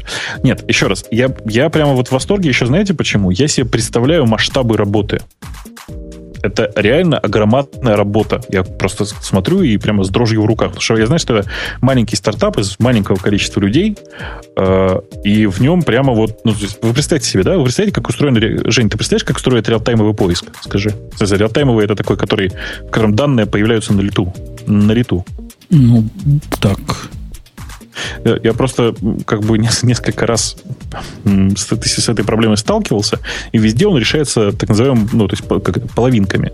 В смысле, что у тебя есть э, Значит, классическая проблема. Дело в том, что поиск, который, индекс, который можно обновлять в реал-тайме, он, во-первых, медленнее, во-вторых, сильно больше по размерам. Ну, просто в силу физической организации. Поэтому все делают как? Есть статический индекс, то есть это индекс, который просто собран из файликов. И, а, а есть параллельно второй еще, там, типа, второй индекс, который э, в, в реал-тайме, а потом он, типа, ну, он там, не знаю, там лежат документы за последние, не знаю, 10 минут. А потом перестраивается тот большой индекс. Понимаешь, даже? Mm-hmm. Mm-hmm. Ну, то есть классическая, классическая такая схема. Я не знаю, как чуваки с этим справляются, потому что у них пушится огромное количество документов. Я просто посмотрел как-то там какое-то нереальное количество пользователей уже у этого RCF. Как они успевают все это делать, при том, что они стартап, и понятно, что у них нет такой фермы серверов, как у Яндекса, и там, как у Гугла. А у них ферма Прям... Амазонов, небось. Э, ты знаешь, я так и не, не, не понял, где а у них... Амазонов все дешевеет и дешевеет. Э, да, это правда. Ну, короче, я просто в шоке от того, как они это все успевают. Вот. И это, это а честное есть... слово, не реклама, мне никто ничего не платил. Это я просто всем вот рассказываю про свою находку, так сказать. А? Бабук, а почему ты говорил, что это не для всех? Мне кажется, это вот прям для всех история. Для простой домохозяйки вот часто можно услышать, там, я это уже находила, там, я это видела, вот и хочу найти это еще раз. А гораздо же проще найти это здесь. Ты понимаешь, э, простой домохозяйке я бы это пока не советовал именно в силу вайт-листов. Потому что, например, э, домохозяйка пользуется почтой от Mail.ru, и здесь у нее окажется вся ее почта, которую она читала. Понимаешь, да? Ну, в смысле, что она здесь будет Ну находиться. да, и номера кредиток. И номера кредиток, и все подряд. Я бы очень не рекомендовал э, таким образом ей пока пользоваться. При этом там, ну, они, правда, очень логично сделали, что по HTTPS они ничего не, не, не тавуют. Ну да, это что... они молодцы, я, я согласен. Да, да, да. да. И, и вообще как-то мне просто, меня еще очень радует, что ребята очень активны. Я им в какой-то момент написал, говорю, там типа, знаете, у вас там с русским языком проблема вот здесь вот, типа, Unicode бьется. Они такие, ой, и через полчаса у меня фикс. Понимаете, да? Через полчаса у меня все работает. То есть прямо вот в этом отношении, можно сказать, купили. Вот. А как ты написал через в Твиттер или прям так? По-моему, саппорт. Понимаешь, так как я early adopter, в смысле, что я ей пользуюсь почти год уже, э, она еще была по инвайтам, и инвайты рассылались по почте. Я нашел инвайт и туда написал письмо, письмо прямо в, Вот, а там ответил живой человек, как ни странно. Кстати, с Archify есть грустная, кстати, история. Вот я считаю, что это как раз как это, близко нищета open source, а, точнее, в, близко нищета социальных медиа. Чуваки на днях, там, и почему начал про них вдруг активно вспоминать, с месяц назад попытались опубликовать про себя статью на Хабре. Ну, как бы я давно такого попадания под раздачу не видел. Понимаете, чуваки первый раз пришли на Хабр, опубликовали там статью и, естественно, забыли кат. Ну, просто они про него и не знали, в общем. А, а может, может, может они этого самого начитались? Какого? Темы. Он принципиально против катов. Ты знаешь, я его даже не читаю, поэтому я даже этого не знал. А, короче, они их заминусовали, ну, просто в, жуп, ну, в смысле, в, в жуткое состояние заминусовали. По самой не могу. Прямо вообще прям по ним балуйся. То есть прямо вот, в минус, Просто минус вот прям всех. И в карму странно, так, ты говоришь, что они не знали. Э, ну, а как можно не знать об этом? Если ты когда-то что-то где-то публиковал, как можно вообще не слышать прокат? Ну, во-первых, в огромном количестве сервисов, точнее, в большинстве сервисов такого типа кат автоматически вставляется. Ой, да? А я пока ты Бобук рассказывал, снял да. видео, как Бобук рассказывает. О, круто, пойду посмотрю. Прямо вот этим капчей попытался все-таки снять как сказал Сван, войти-выйти, сбросить телефон, переустановить программу, перерегистрироваться в ней. И вот Ой. после этого она начинает работать. Слушай, а у меня говорит, установите флеш. Это нормально? Не знаю. У меня HTML5 показывает. Не знаю, как у вас. У тебя, наверное, ну, браузер HTML5 не показывает. Вот это вот все, что внизу бегает, если ты видишь, Бобук. Да-да-да. Это ты. Это уровень. Это ты. Да. Это ты говоришь. Видишь, Я себя узнаю. Узнаешь, да? Я вот там это... клипаю в одном месте. Ну, чуток там, чуток там, да. А, это хорошо, То есть она сейчас не в очереди 4 дня, да? Сразу залилась? В этот раз прямо сразу раз и появилась. Ну, сейчас она говорит процессинг, но телефон не говорит, что в очереди. Что-то, короче... А, так вот, все, заканчивая Но всю эту историю. Оно уже доступно. Да. Заканчивая всю эту историю с Archify и Хабром, я вам хочу сказать, что, дорогие чуваки, когда вы в следующий раз видите отличный пост от новичка на Хабре, ну, блин, имейте совесть. Имейте. Чуваки, да, чуваки как бы мирные совершенно вроде бы пришли, сказали, молодцы, а вы им так в душу плюнули, негодяи. Вот, как-то так. Короче, я прямо вот очень, очень рекомендую попробовать. Хотя, конечно, не, на рекламу похоже, да? Похоже. Ой, не платили. Похоже. Вот Женя знает, ничего не заносили. Мне не заносили. Ну, может, они мимо кассы пронесли. Конечно, мимо кассы. Это что? Ну, главное, да, блэк-листы. Не забывайте, что вы можете да, что-нибудь не конечно. туда отправить. Конечно. Без блэк-листов этим пользоваться нельзя вообще вообще никак. Очень не рекомендую. У нас сегодня темы будут темы, которые автоматически генерируются для наших шоу-ноток, будут мало соответствовать сути разговора. Поэтому, дорогие слушатели, там вики есть. Вы туда идите и вписывайте, что было на самом деле. Точно да? так. Шли бы вы в свою вики, да. И там бы и писали. Да. Оксана, слышала ты, что Wall Street Journal, который левеет на глазах, сучара такая, он написал про Apple, Google и Microsoft в одном флаконе? Чего они затеяли? Ну, там еще кто-то был даже в этом же флаконе, да, я слышала, но как-то, не знаю, мне кажется, что это опять же, ни о чем, но суть примерно такая, что э, Apple, Google э, и все остальные хотят идти в вашу гостиную, а хотят они идти посредством компании, которая эм, пока ничего особенного не сделала, только одно приложение для Android, которое позволяет регулировать, по-моему, температуру или что-то около того. Вот, я сейчас нашла эту тему. Если мне кто-нибудь подскажет, что она позволяет регулировать, будет хорошо. Да нет, ты, конечно, просто ты, ты в Америке не жила никогда, да? Ксюш, что-то Ну да, я, наверное, да.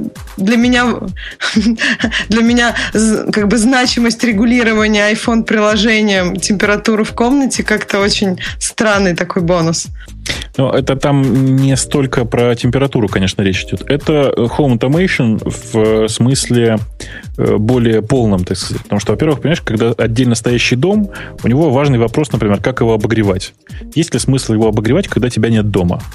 Типичная история. Потому что это же электроэнергия, это там не, или, или не электроэнергия, сейчас не очень важно. Важно, что это постоянная поддержка. Ну, это в любом случае, да, денежки. Конечно, и денежки, мягко говоря, немалые. Э, поэтому сейчас вокруг Home Automation огромное количество всякой движухи. Вот если ты помнишь чувака, который там из Apple ушел делать как раз Home Automation Tool для... Э, Термостат? Да, для регулировки умный термостат, то, что называется. И понятно, что для Apple это тоже примерно такая история. Вот Тони Федел, который делал вот этот самый термостат Nest, он прямо взорвал, ну там не рынок, а взорвал, взорвал людей вокруг, в первую очередь, именно потому, что это всем понятно, что это, во-первых, кроме того, что это экономия и экология, это еще и вещь, которая страшно необходима всем, кто живет, э, кто живет в отдельных домах. А люди, которые живут в отдельных домах, они, как ты понимаешь, очень готовы платить. Да, более это... платежеспособны, чем люди, которые живут, живут в квартирах. Я согласна. Но... Я хотела добавить, что да. а, речь про компанию э, R2 Studios, которая, вот, которую все вроде как хотят купить, ну или, по крайней мере, подумывают об этом. Я не знаю, хотят купить или нет на самом деле. В смысле, я думаю, что в, в реальности все это пока исключительно накручено в, таком, в, в, в непонятном, непонятно чем. Ходят слухи, что действительно там схлестнулись за покупку этой команды, не компании, а команды в первую очередь. Э, Apple, Microsoft и Google. Говорят, что еще и другие есть желающие прикупить. Но при этом на самом деле мы не очень понимаем, что они там покупают, зачем они это покупают. Я еще раз повторю, что для того, чтобы понимать всю глубину вот этой проблемы, нужно хоть раз пожить либо в собственном доме, а лучше там пожить в Америке, где это просто стабильная практика. Я отходил от микрофона, да. слышал, Бобу говорит, Ксюша, ты в Америке не жила, возвращаюсь. Опять он говорит про Америку. Да что ж вам это Америка? Медом намазана. Америка. Да, не, мне кажется, да даже, в принципе, в, ну, в наших широтах можно ну, можно понять, как будет удобно, если это будет умный дом, когда ты можешь там с айфона делать все, ну хотя бы там свет выключать или какую-нибудь там стиральную машину или плиту или еще что-нибудь. Но когда у тебя все там в твоем телефоне, когда тебе там не надо куда-то ходить, это, это тоже удобно, даже в маленьких масштабах. Боба, как чему ты сказал, что она в Америке не жила? Я вот жил, например, а, может, я пойму. Я вот о чем. О том, что люди, которые никогда не жили в собственном доме, вот в таком а, более-менее современном, и вообще никогда не жили в Америке, они себе не представляют, насколько это большая штука вообще бизнес вокруг Home Automation. Э, насколько это большая штука. Вообще, это просто я тоже особенно не понимал, а потом начал ресерчить тему по поводу вот этого Неста. Помнишь, который Тони Фадел делает? Нест. Помню, Nest. Помню, Термостат такой. Помню. И когда начал этим заниматься, я, до меня дошло, насколько это вообще прибыльная и денежная штука сама по себе. Вот. Э, и для того, чтобы это понимать, это, для этого нужно просто там либо в таком доме пожить, либо пожить в Америке, где, в общем, это нормальная практика и все такое. А? Ты понимаешь, дружище, вот у меня в доме вот этот э, нагреватель воздуха, о котором ты говоришь, Nest, он, собственно, uh-huh. он не самое сложное устройство. Самое сложное в программировании устройства у меня нагреватель полов. Вот эту балалайку так сложно запрограммировать. Хотя нет, он на втором месте. На первом месте поливалка автоматическая. Вот эта автоматизация, это вообще вот, я не знаю, не люди писали для, для хищников. Это страшное дело. Моя жена в нем разобралась, я не смог. Это для женщин, специально для женского мозга. А вот то, что греет полы, там, в принципе, можно разобраться. Я вполне понимаю, куда там это, знаешь, можно упростить чем? Туда, если бы командные строки крон засунуть, было бы проще, чем тоже сейчас есть. Жень, ты понимаешь, я как раз немножко с другой стороны на это смотрел. В смысле, что э, я когда начал это изучать, для меня стало очевидно, насколько там большие деньги, потому что очень много людей ну, из тех, которых я спрашивал, которые живут в отдельных домах, беспокоятся по поводу того, сколько энергии у них жрет э, термостат, сколько энергии у них жрет э, подогрев всего. Сколько, короче, это вопрос исключительно траты, э, как-то энергетических затрат. И, кстати, в этом смысле удивительно, почему нет до сих пор никакого конечного устройства, которое цепляешь вот общего, общедоступного на, на том месте, где счетчик стоит, который тебе по-человечески это говорило. Ну, например, ты включаешь стиральную машинку, а тебе сигнал приходит на iPhone. Опаньки, там ты в пять раз больше тратишь, чем в среднем сейчас. Что-нибудь такое было бы интересно узнать. Потому что когда да мне приходит счет на, на 300 долларов за месяц электричества, я не понимаю, как я его натратил – хочется подробностей. А мне нет. кажется, даже не так должно быть. Ходишь к стиральной машине, там программу делаешь, и тебе говорят, что вот сейчас вы постираете за 10 долларов, согласны? Ты говоришь там, нет, стираю ночью по дешевым... А, или даже так, вы постираете за 10 долларов, а в 12 ночи вы можете постирать за 5. У вас же, наверное, есть наверняка скидки ночами. По вот так должно быть. Нет, скидок ночами. А это надо все машинки менять. Целое дело. Нет. Путь отдельного стоящего устройства, которое снаружи смотрит и анализирует паттерны, гораздо более такой перспективный, мне кажется. А нельзя, вот специалисты по электричеству, нельзя просто воткнуть в одну из розеток, вся же дом, весь дом соединен в единую сеть. Неужели нельзя понять, какой расход? Там падение напряжения, например, еще чего-то. Там, я не знаю, скачки тока – просто со Слушай, стороны смотреть на это и понимать, что происходит. Мне кажется, что все-таки проще на счетчике это дело делать. Счетчик на улице, понятно. А это устройство ну совсем что? уже другого вида. Такие от ну. дождя они должны портиться, понимаешь? Целое дело. Сван вот пишет, что очень расстраивается, что Samsung такие тупые и не берут этот рынок. Э, мне кажется, что на самом деле не Samsung. На самом деле, конечно, это должна была быть Philips, которые вообще просто большие фанаты вот таких вещей. Но кажется, что это тот Philips, который был 10 лет назад, а не сейчас. То есть это, в общем, кажется, что ни у кого сейчас нет сил на то, чтобы это поднять эту огромную махину. О, у меня, вот. у меня есть гениальная идея. Samsung, записывай. Надо выпускать такие, я не знаю, есть ли такая штука уже, но есть же одно место, куда действительно в разрыв можно включить. Это главный, главный тумблер, да? Главная пробка дома должна быть пробка с, с умом. То есть туда влазит в этот же разъем, куда пробка дома втыкается, главный свич. Оно еще по Wi-Fi все раздает, всю информацию. И ничего не надо будет ломать. Круто? Да, очень круто, но э, непонятно как. В смысле, у всех же разные пробки-то, у половины сейчас пробок вообще нет. Не, ну у всех автоматически такие, но они более-менее, думаю, стандартизованные. Этот щиток, он одинаковый у всех, насколько я знаю.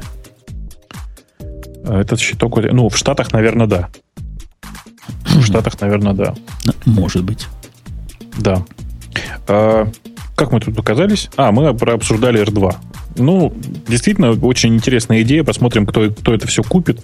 Но мне кажется сейчас, что тут важнее никто купит, потому что Потому что я не очень верю в то, что инновации в этом месте могут прийти из э, большой компании типа Apple или там типа Google. Мне кажется, что инновации в этом месте это вот как история с Nest. Да? То есть Тони Федел ушел и отдельно сам делает маленькую, свой маленький свечной заводик по этому поводу. Вот я очень надеюсь, а мне как раз кажется, что, что ну, это такая область, в которой нужны в любом случае инвестиции. И пусть даже это будет начинать кто-то отдельно, как Тони Федел, но в итоге, если не придет кто-то большой, не вложит много денег, это трудно будет ну, двигать. Да, Одна из а... тем, которая у нас тут у нас тут есть, я даже не знаю какую. Максаночка, какую ты тему хочешь из тех, что у нас есть? Ага, так. Задумалась. Да, глубоко задумалась. Я, я не готова к такому вопросу. Это, по-моему, первый раз мне нужно что-то выбрать. Я, я не готовилась. Тогда, на, быть... тогда на Бобука стрелку перейду, да, не Бобук. буду над тобой. М-м, на Бобука, на Бобука, да. Смотрю на оставшиеся эти самые. И ничего. А, кстати, а мы с тобой поговорили? А, да, говорили. Я пытался, пытался вспомнить. Говорили ли мы с тобой по поводу нового OnePassword? А, поругали даже. Да, да. Ты знаешь, я не вижу тут интересных тем. Web Discussion, Flat by Design.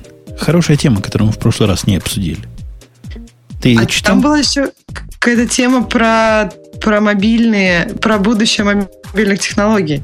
Сейчас, где же она? Она была где-то вверху. Неужели я такие темы выбирал про будущее? Женя, отвечая тебе по поводу Flat Discussion, конечно, я читал э, Эдфуда по этому поводу, и проблема в том, что спорить не получится. Но в смысле в том, в том, что я, как бы, к сожалению, нахожусь примерно в той же ситуации, что и э, Эдфуд. В смысле, я тоже считаю, что, собственно, Web Discussion, а не Flat by Design.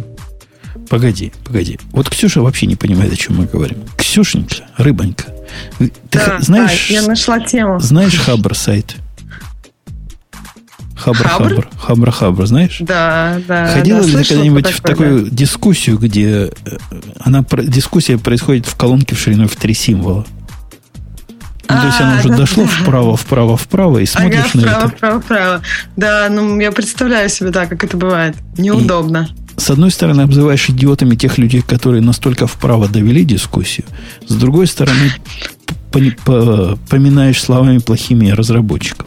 Как быть вообще? С Дискуссиями это проблема. Вот я согласен с... Кто, кто там писал? Кто писал? Как его зовут? Как его зовут? Чувака был. Как чувака зовут? Джет? Этвуд. Джефф Этвуд. Да, да? с Это Джеффом согласен, что проблема есть. Но с его путем решения вот получится Бобук дискуссии. Я не согласен. Он говорит, плоские комментарии, ну, до определенной вложенности, а потом плоские должны быть. Правильно? Вот это его рецепт. Как в дискассе у нас сейчас. Задаешь Да. максимальную глубину, а поэтому после этого Twitter ставил. Да, он примерно так говорит. Он говорит, что там в- после определенной глубины уже не важно. Причем глубина, она на самом деле не очень большая. То есть, эм, эм, сейчас пытаюсь объяснить. Значит, дерево дискуссии выглядит так. Основной топик, под топики, а внутри плоско. Все, да? все это убого. Это убого даже не по причине того, что дерево трудно отслеживать глазами. Дерево, а дерево трудно отслеживать глазами. Не только моими, но, но и Оксаниными тоже. Нашими четырьмя глазами трудно. В смысле, дерево, ты которое имеешь в виду, когда все время отступы, или ты... Ну, допустим, даже отступы, а потом они перестали отступаться. Это еще хуже становится, да? То есть один Ну да, паттерн я- потом сменился на другой. Но а где искать свежие комментарии? Вот, Бобук, у меня к тебе вопрос. Ты умник, да? Вот я захожу на радио идти, там деревья. Где мне свежие искать? Как, куда, где, что, где кому кто ответил? Это же кошмар какой-то. Значит, смотри, э, у меня есть э, просто готовое решение, я просто знаю, как это должно выглядеть, поэтому меня это совершенно не парит. Во-первых, я э, искренне считаю, что в как это в, в развитии, развитие дискуссии пошло по неправильной стороне. Потому что все привыкли к тому, что дискуссия это аналог почты. В смысле, ну, мейла, понимаешь, да? А это на самом деле не так. Дискуссия это аналог чата.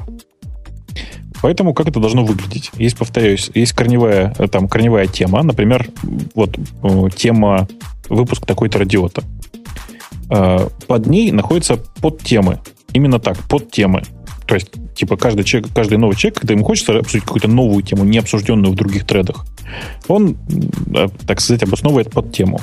И люди пишут в эту подтему. Дальше все очень просто. Та подтема, которая, в которую кто-то пишет, поднимается наверх. Понимаешь, да, логику? Ну, такая модифицированная Stack Overflow модель.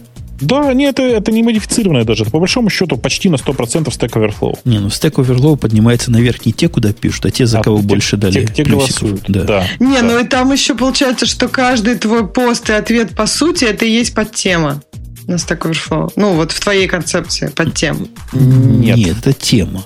А Да. комментарии на нее это будут, вот, наверное, я не ну знаю. вот Боб я говорю, то есть есть какой-то вопрос, это тема, а вот каждый ответ на вопрос по сути это подтема, а вот к этим ну, ответам уже же есть внутри еще комментарии. Ну, то есть что это да. удобно. Да, да, да.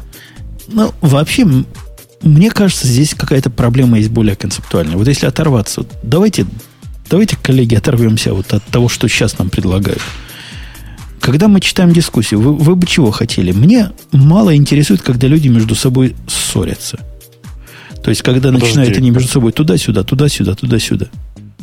Не, ну это же очень зависит от того, что ты читаешь. Потому что если ты опубликовал свежий рецепт, в котором две блондинки, значит, ссорятся друг с другом на тему того, как же правильно, я не знаю, там, как же правильно безе делать, это же очень увлекательно. Ну да, Они же в и- какой-то и момент на на live- вот, вот что удивительно, такое. на LiveJournal е единственное, зачем я хожу, чтобы посмотреть, как там люди собачатся. А это закрыто. То есть там надо специальную кнопочку нажимать, чтобы посмотреть собачине. Вот это, это проблема. Но где-нибудь на, на радио Ти, например, да, хотелось бы какой-то действительно совершенно плоской модели. Ну вот вообще плоской модели. То есть одноуровневой модели. Ну, мне кажется, что вот один уровень самое оно. Твиттер наше все. Если я уже захочу, и, и простая возможность как-то программно, вот если я вижу, кто-то отвечает кому-то через собачку, да, чтобы не ходить, Ага. не искать, на что он ответил, а кликнуть на него, и он, как в Твиттере, открыл, на что же человек ответил. По-моему, этого было более чем достаточно. И плоская лента идет. Но в Твиттере неудобно, когда, например, общаются трое, и вот они там все со всеми разговаривают, это, это очень сложно отследить, как это все было. И, а тут там... есть одна тонкость. Сейчас тебе скажу. Не надо отслеживать.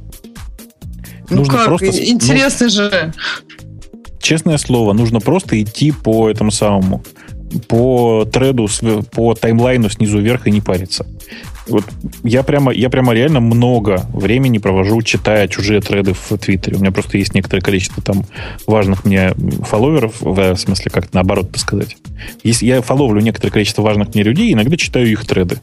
Поверь, нафиг не нужно там никакого дерева. Подожди, а если ты, например, там кого-то из них не фоловишь, а разговор тебе тем не менее интересен, и получается, что, ну, все я равно тогда тебе... не вижу, я тогда не вижу сообщений, если я кого-то из этого треда не фоловлю, то ну, я да, не вижу нет, сообщений, ну подожди, и меня но это если устраивает. Ты... Да. Но если ты пойдешь в нитку, то ты увидишь эти сообщения. Ну, то есть, ну, вот... Это зависит от клиента, на самом деле. Это зависит от клиента. Ну, то есть от реализации клиента. Ну, стандартный твиттеровский клиент показывает это, мне кажется, это нормально. Если Я не могу пользоваться знать... стандартным твиттеровским клиентом. А твой клиент не показывает? Мой клиент опционально показывает, опционально не показывает. В твитботе можно и так, и так. Как-то так примерно. Вот. Мне кажется, а... что Твиттер это все-таки не идеальная модель, и надо придумать, что она не идеальная. Она не идеальная. Она не идеальная хотя бы потому, что у нее нет вот этих самых подтопиков, понимаешь, да? То есть там есть, грубо говоря, один уровень обсуждения. Конечно же, их должно быть два. При этом больше, чем два, уже не надо. Ну, по крайней мере, для меня. По-моему, и двух много. Ну, не знаю. Не, ну подожди, есть, в принципе, два. То есть есть просто твои сообщения, а есть реплаи. То есть ты же, например, не видишь реплаи, если, ну, если кто-то из твоих, из тех, кого ты фоловишь, отвечает кому-то, и если ты не Нет. фоловишь, то ты не видишь это. То есть это второй в твоей, уровень. В твоей модели, вот в том, что, что ты сейчас говоришь, э, как раз э, уровней получается бесконечное число. Потому что есть реплай на реплай, реплай на реплай на реплай, на реплай на реплай на реплай на реплай на реплай, и вообще можно... Нет, там конечно, там сколько-то человек, если ты из первых, э, первых нескольких человек фоловишь, то ты видишь это, если не, не, не фоловишь... Не, не, не, перестань, смотри, там все, все, там же в Твиттере как устроено. Ты когда нажимаешь реплай в официальных Твиттер-клиентах, и вообще просто когда в нормальном Твиттер-клиенте нажимаешь реплай, оно на самом деле отправляет через API, на, какой, на какое сообщение ты реплеил. То есть message ID отправляет, на которое ты нажимаешь replay. Э, и в результате получается дерево. Просто нормальное полноценное дерево. Все остальное это вопрос исключительно визуализации. Да, показывает сверху, показывает снизу, показывает так и сяк. Но, кстати, автор этой статьи про веб-дизайн говорит, что при том, что Twitter сделал все плохо, вот это они сделали хорошо. Когда ты видишь какое-то сообщение, ты сверху видишь, на что оно было отвечено, если это был ответ на что-то а снизу видишь, что ответили тебе. Ну, действительно удобно. Хотя как-то работа через пень-колоду на практике. Ага. Вот. Вот такую тему выбрала Оксана. Давайте к темам пользователя, нет? Я за. Но у нас же нет Грея. Ну что? Ксюша. Да, я уже почти справилась. Я... Пытаешься отсортировать? Открывается, да-да-да. Нет, все, я уже... По популярности. По популярности. По -по Ну, а, ну... Лучший, лучший. Лучший про Бобука, лучший сразу. Да, но лучше, да, первая тема про Бобуку, но я думаю, самое, наверное, интересное это про Яндекс Деньги Сбербанк, она, правда, почему-то третья. Ну, Бобук, расскажи. А, она, она третья, потому что три человека захейтила эту тему, но 34 залайкала, а это максимально, по-моему, сегодня залайкали. Хейтер у нас явно, явно ценится сильнее, чем Значит, лайкеры. Да. А, по поводу того, по поводу сообщения Ubuntu Switcher доступно обновление тролля тополя, я не знаю, я передам куда, куда надо, что называется. То есть я не знаю, как так бывает. Коротко, если. Ну, это про есть... первую тему, что ли? А, проверять по обновление, поводу, да? По поводу Punto Switcher а, который внезапно сам обнаружил э, этот самый. О, слушай, так там просто праздник Яндекса. Значит... Да, э, да, да, один сплошной Яндекс в темах. Э, Дальше, значит, следующую тему мне обсуждать неинтересно, но я могу про нее коротко рассказать. Значит, у нас есть такая программа, знаете, есть у всех больших компаний есть такая проблема bounty hunting а, когда э, ты researcher, в смысле человек, который исследует проблемы в в разных сервисах и надеешься, что тебе за это заплатят. Ну, в смысле, ты пишешь об этом в компанию, компания говорит, ой, какой ты молодец, мы, типа, все исследуем, и через какое-то время тебе заплатим. Как работает эта схема? Ты сообщаешь о, обо всем этом, так сказать, обо всем этом происшествии. Ну, в данном случае парень нашел уязвимость в Яндекс.Маркете. Взял, э, про нее написал на security, и после этого через какое-то очень небольшое время взял и написал письмо. То есть взял и написал на Хабр. Понимаете, да? А ведь у всех таких компаний, которые устраивают bounty hunting, есть стандартная практика. В соглашении, которое ты, с которым ты соглашаешься, когда начинаешь это дело репортить, указан срок, за время, на время которого ты не можешь репортить о э, багах, которые нашел. Ну, потому что банально совершенно такая схема. А в какой там срок? Обычно это 2 или 3 месяца. В нашем случае это 3 месяца, такой срок, в течение которого ты, э, как честный человек, э, этот срок, соблюдение этого срока отделяет честных людей от людей, которые занимаются самопиаром или просто зловредной эксплуатацией найденных багов. Вот, собственно говоря, вот Но это. он написал, что 2 месяца он. Ну, и тут скриншот с тем, что он 2 месяца назад написал это в Яндекс. Ну, То есть, ну, получается, что он не дождался, хорошо. да. Не дождался, да, совершенно верно. Э, при этом, на самом деле, проблема-то не в этом. Проблема ведь в э, том, что, ну, как бы ты берешь и честно работ, работаешь. Либо ты поступаешь как типич, типичный, я не знаю, там, эксплойт-писатель, который э, публикует историю об уязвимости вместо того, чтобы помочь людям ее решить. Я, на самом деле, чувака, по большому счету, даже не осуждаю. Я понимаю его проблему и понимаю его возмущение происходящим. Во многом здесь есть не наша проблема, потому что действительно, конечно, после того, как этот баг сообщили, нужно было э, постараться закрыть его сразу. Мы понадеялись, что чувак честный, и что чувак не будет его эксплуатировать, и какое-то время типа там у нас еще есть. Э, короче, это да, это, это беда. Э, ба О! Значит, по, по поводу э, э, текста, по поводу Яндекс денег. Давайте я вам расскажу. Это, на самом деле, история очень простая. Раз уж сегодня такой у меня бенефис. Значит, э, во-первых, э, ошибка прямо в тексте, прямо с первого предло- предложения. Написано, что Сбербанк купил платежную систему Яндекс Деньги. Это не так коротко если, э, образовано некоторое совместное предприятие. То есть, грубо говоря, Сбербанк купил 75% минус 1 рубль уставного капитала компании Яндекс Деньги. Яндекс Деньги, напоминаю, это всегда была отдельная совершенно компания, э, связанная с Яндексом в первую очередь, там, типа... Деньгами. Ну, типа того, да. А, поэтому это, соответственно, типа совместный, э, совместный такой проект. Э, для чего это было сделано? Ну, по многим причинам. Во-первых, для того, чтобы продолжать развиваться как э, сервис не только, там, условно говоря, по предоставлению способа заплатить за сотовую связь, но как что-то большее, нужна была банковская лицензия. Вообще нужно работать как банк. Э, тот, тот вариант, который был выбран как промежуточный, который называется НКО, не банковская кредитная организация, он э, хороший и там нормальный, но только там есть очень много ограничений, которые не позволяют размахнуться, так сказать, в полный рост. Поэтому э, Яндекс, э, там, не скрывая совершенно последний год, искал, с кем бы ему запартнериться. Собственно, вот партнеры нашли. Это крупнейший в Восточной Европе банк. Сбербанк. Он входит вообще в... Я, я сейчас не буду вот врать, на каком он месте в Европе целиком, но то, что он самый большой в Восточной Европе, это совершенно стопудово, и никто с этим даже не спорит. Э, там есть несколько тонких моментов, про которые я хочу гикам сразу рассказать, чтобы они перестали писать ерунду. Во-первых, ни сервера, ни люди, ничего никуда не переезжает, все остается на месте. Э, более того, договор составлен таким образом, что э, ну, партнерский договор он выглядит таким образом, что все руководители и все, кто с этим связаны, они все находятся на одном месте. Если они все находятся на, на своем месте, никто никуда ничего не переезжает.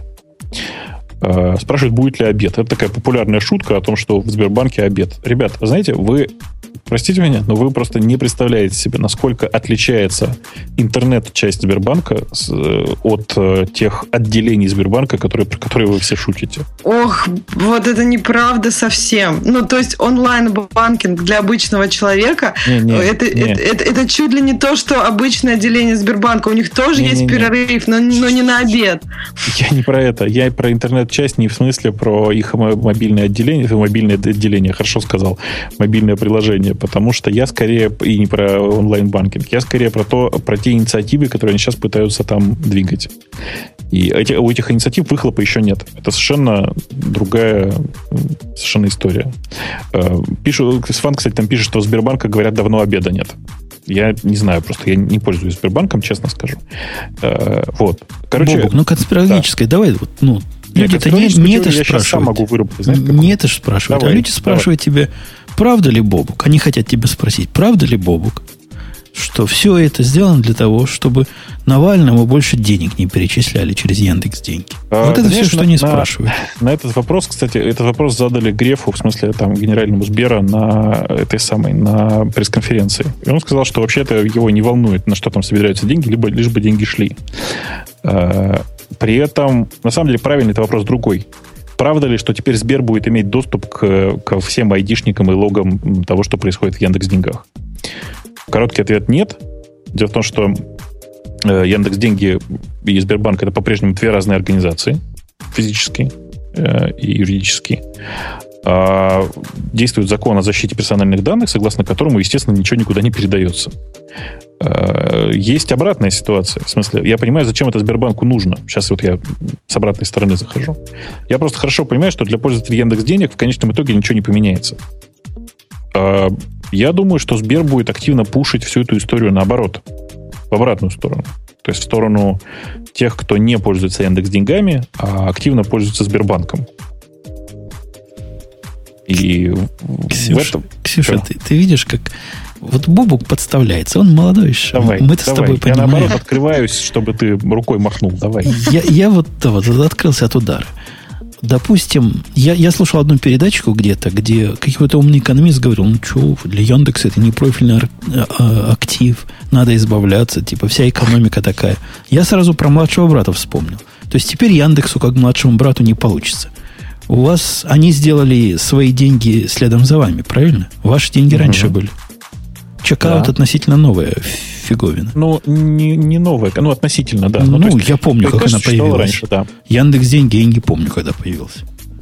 ну. есть, значит, Яндекс деньги старше. И при этом Google избавляется от чего угодно, но от чекаута он пока не избавлялся. А дело в том, что у, у нас же разные, как бы это сказать, э, это разные продукты. Яндекс Деньги это продукт, которым пользуют, ну, то есть это реально просто один из самых больших, давай сейчас я не буду говорить, да, там фу, точно входит в топ-3 платежных систем в русском интернете. Э, чекаут э, никак, даже близко к лидерам не подобрался. Погоди, а кроме PayPal, чекаута есть что-то еще? Конечно, Visa и MasterCard. А, это просто из-за неразвитости кредитных карт. Конечно. В России очень неразвиты кредитные карты.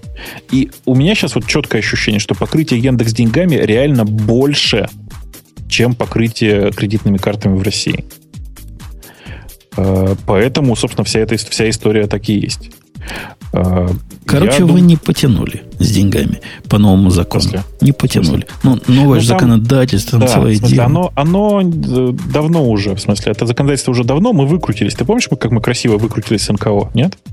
Не, не, не помню, помнишь? Не. Э, дело в том, что если я ничего не путаю, я сейчас вот я в этом отношении дилетант, я просто помню очень, очень плохо эту историю. Но кажется, НКО, в смысле некоммерческое, вот это банковское, не, как оно, не банковское, что-то там объединение, оно э, не может проводить с тобой операции больше, чем на 15 тысяч. Угу. Понимаешь, да? Понимаю. И, собственно говоря, для того... Ну, короче, слушай, я сейчас не буду, в общем, выкручиваться здесь, я просто не очень помню всю эту историю. Но, в общем, мы красиво выкрутились, там просто нельзя операцию больше 15 тысяч за раз провести теперь. А на счету можешь хранить больше 15 тысяч на Яндекс деньгах. А... Подожди, то есть если кто-то захочет перечислить нам больше 15 тысяч, то ему не дадут? на Яндекс деньги. Это, это, ну, можно в несколько операций это сделать. Да, придется в два захода. Ай-яй-яй. Конечно. Ну, видишь, э, э, как раз э, эти проблемы, скорее всего, и решатся с, с этим самым, с Грефом и Сбербанком. В общем, я хочу сказать, что тут главное, не надо никакой дурацкой паранойи. Яндекс деньги остаются самостоятельной организацией, как и были. А я слышал, у вас 25% плюс 1 рубль. Да. Это типа круто считается. Это, ну, плюс знаешь, 1. Как? Не, плюс 1 рубль это чтобы был блокирующий пакет. А, подожди, у, то у есть... них в уставном договоре, в, устав, в, уставном, в уставных документах индекс денег было четко указано, что блокирующий пакет начинается с цифры более чем 25%. То есть, грубо говоря, э, директор, директорат Яндекс Денег может заблокировать, Яндекс может заблокировать любую потенциальную сделку Яндекс Денег. Это же гады, ты понимаешь, да, Ксюш? Гады какие. Не дают, как следует правительству, нагнуть оппозицию. Не дают, да, разобраться Сбербанку с обедами. Ну, хотя, справедливости ради, помнишь, мы пинали Боба как... Нет, ты не помнишь, ты тогда еще маленькая была. Когда они золотую свою... Что тут, чего золотое продали? Золотую ну, Орду? Я не помню, что они продали. Боба, вы что золотое продали до этого Сбербанку? Акцию, во, вспомнил. А, акцию. А. Это примерно та же самая история. В смысле, золотая акция это такая, такая штука, которая блокирует потенциально, э, как это сказать, блокирует потенциальные активные действия по продаже. Вот ну так. вот я к тому, что с тех пор Яндекс не особо ухудшился. Ну, конечно, куда ухудшаться? Это же вам не Рамблер, у которого конечно. есть куда. Ну, как, как было, так и осталось. Что-то, а что у нас там еще в, в темах? Простите, что я уже дальше скачу. Я уже спать хочу просто. Оксана? Так, а мне кажется, у нас там больше ничего такого особо не, интересного. Не, нифига, нифига. QT5. QT5, ну, да. да? QT5, а его продали, да? Дигия какая-то его да, запустила. Да, да, а что-то я пропустил это, забыл. Мы с тобой уже. даже обсуждали это, ты забыл. Я помню, что такое было, но забыл. То есть взяла Дигия... Раньше до этого, до последней продажи, она нокиевская была, да? Да. Да. А теперь, значит, в свободном полете. Кто такая Дигия? Дайте я это, посмотрю. Это вообще биржевая это, компания? Это, по-моему, нет. Это финск, финская какая-то, если я ничего не путаю, компания. Да, Ой, да. слушайте, как, какая замечательная хрень. Идешь по ссылке, вот в нашей статье. У них пресс-релиз тут обнаружен. Ссылка ведет на IP-адрес. 83 145 249 163 слэш. Ну, орлы просто финские. Расскажите кто-нибудь им про DNS. А ты говоришь, биржевая компания или нет? Ну, я думал, по этой ссылке я попаду там на отчет на NASDAQ или еще на чем-нибудь. А на IP-адрес. Здрасте, здрасте. Я так понимаю, что там нет еще поддержки Android и iOS, и они его обещают в следующем году, который, в общем, вот-вот начнется. Я боюсь себе представить, как они сделают поддержку iOS. Вот реально, ну, окей, не то, что Слушай, опасаюсь. Они так недавно купили, э, ну, как бы им передали QT, и они уже выпускают новую версию. Я думаю, они очень серьезно настроены. Ты знаешь, э, подготовка к этой э, новой версии шла задолго до, до продажи. Ну, то есть просто э, как, как, как купили, так и выпустили сразу же, да? Э, примерно так, да. И, Бобук, если тебе страшно представить, как Qt будет для, для iOS писать, для айфонов, хочешь тебя вообще напугаю? Давай. Ну, то есть вообще. Не Борланд, то, то, во что Борланд превратился. Дельфи, Дельфи, да? C++ Builder обещает. Вот сейчас наша следующая версия будет для iOS писать сама. Сама без участия вот программиста. Это да? всем боятся. Да. Страшно. Вообще, я честно хочу сказать, что я не смотрел вообще на этот мажорный релиз. То есть я посмотрел на changelog. И понял, что... На новом да. все плюсах переписали. Да. Я так понимаю, это главное. Единственное важное, что там произошло, это даже не переписали, нет. Добавили нормальную поддержку, да, C++ 11. Ну да. И они еще пишут э, HTML5 саппорт с э, Qt WebKit 2. Ну и вообще говорят, что быстрее, функциональнее и проще использовать. Там, наверное, теперь новый Qt креатор прекраснее стал. Надо, да, на все это поглядеть. Я тоже еще не успела. Думаю, что на самом деле прекраснее он не стал. Думаю, как? Qt как был страшный, так и остался. А, о, там, там есть интересная тема. Последняя, прекрасная, прекрасная тема. Последняя. Все, точно вам говорю. Значит, много-много э, разных чуваков написали о том, что Microsoft э, запостила э, в в этот самый... WebKit. Как он называется? WebKit, да? Ну, там, там не Багзила у WebKit, а что там? Я уже я забыл опять. В общем, да, в, в, в, этот сам, в, в репозитории WebKit запусти, запустили патч, точнее, в бактрекер WebKit запустили, запустили патч про поддержку поинтер-эвентов. в WebKit. А, это, ну, сам, сам по себе патч, на самом деле, э, он хороший и понятный. И Microsoft сначала выпустила большую спецификацию по этому поводу. А, и, ну, все как бы все логично. Вопрос, главный вопрос все задают, зачем? Типа, нафига? Если они уже сделали поддержку этого API в, э, в ИИ, в ИИ там 10, и теперь э, готовятся к тому, чтобы это сделать в WebKit. Внимание, вопрос, зачем? Ну, то есть, кто знает, зачем? По-моему, никто не знает, зачем. А, у меня есть очень хороший ответ, я считаю, зачем. Обратите внимание, как они это сделали. Они это сделали со спецификацией, с протоколом, со всем, что нужно. А как раньше Microsoft делал все такие вещи, все изменения? Ребята, у нас новый Internet Explorer, он, он еще более несовместим со всеми другими браузерами. И произошло это в первую очередь для меня, по крайней мере, потому что на многих рынках сейчас Chrome, Chrome э, является браузером номер один, а, а, а и там на вторых, третьих местах, в зависимости от места. И я выработал для себя хорошую формулировку. Э, Microsoft э, действует согласно простому правилу. Пока ты лидер, создавай ни с чем не совместимое фуфло. Когда ты находишься в погоне за лидером, говори, я суперстандартный, я соблюдаю все стандарты, я вот в отличие от этого плохого лидера вообще за то, чтобы все браузеры были хорошие и одинаковые. И реально, вот я когда это для себя сформулировал, я увидел, что точно с такими же формулировками выступает Opera, э, Firefox, смысле с Mozilla, и реально все независимые браузеры бегают и кричат, ребята, давайте за стандарты, за спецификаты. И только лидер гордо и независимо идет впереди и говорит, так я на ваши стандарты.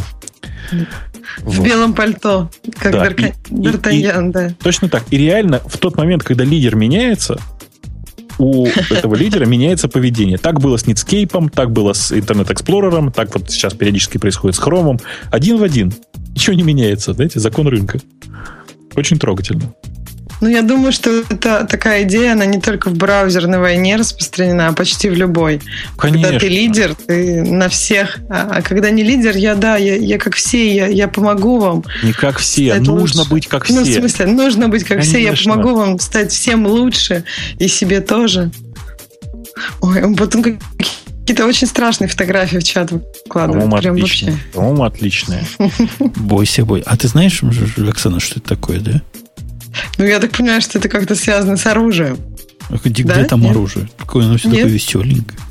Ну, оно все равно от него попахивает как, как, какими-то металлическими штуками, которые могут... Которые могут убивать людей. И да, даже да, детей. да, да. В умелых руках, если. А у вас как там в Америках? Есть паника после событий? Не, когда там... Не могу купить 38 Special. То есть я уже купил, но было трудно. В смысле, не можешь купить, потому что все разобрали или потому все что не раз, завозят все больше? Все разобрали, да. Не усп... Спрос превышает предложение. Да. Сурово Слушайте, у вас. Я, ко мне сейчас просто пришло письмо от Крона. Э, в смысле, знаете, у меня проблема. Я когда каждый раз, когда пишу что-то в Крон, я каждый раз матерюсь и плююсь, потому что, ну, я вообще же горе-программист в этом отношении. И с Кроном у меня всегда проблемы были. Знаете, есть такой стишок, как бы это... Э, Олег за все берется смело. Все превращается в дерьмо. А если за дерьмо берется, то просто тратит меньше сил. Так вот, я вот хожу и думаю, может какой-то фреймворк уже вокруг крона написать, но настолько вот нечеловеческий для меня синтаксис у крона, в смысле у кронтаба. Что вообще? Что вдруг такой синтакс нормальный? не стереть весь крон, вот, вот это самое. Сразу вспоминаешь какую-нибудь польскую запись, у него все наоборот идет. По-моему, очень по-человечески. Ну да, в смысле, не по-человечески, очень по по-польски. Нужно обучить Сири, чтобы э, говорить о Сири. Заведи мне там на завтра вот этот скриптец. И она, чтобы Крона уже говорила, что делать. Это не резиновые пули. Ну вы чего? Ну, я не знаю, как резиновые пули выглядят, но это точно не резиновые пули. Это заряжалка для револьвера, да. Заряжалка для револьвера и тренировочные такие я не знаю, как они называются, штуки тренировочные, которые на пулю похожи, но стрелять из них нельзя. Да.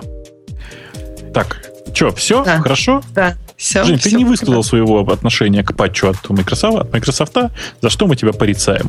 Но мне кажется, это потому, что ты просто не ведешь себя как все. Ты должен вести себя как все, соблюдать стандарты наших обсуждений.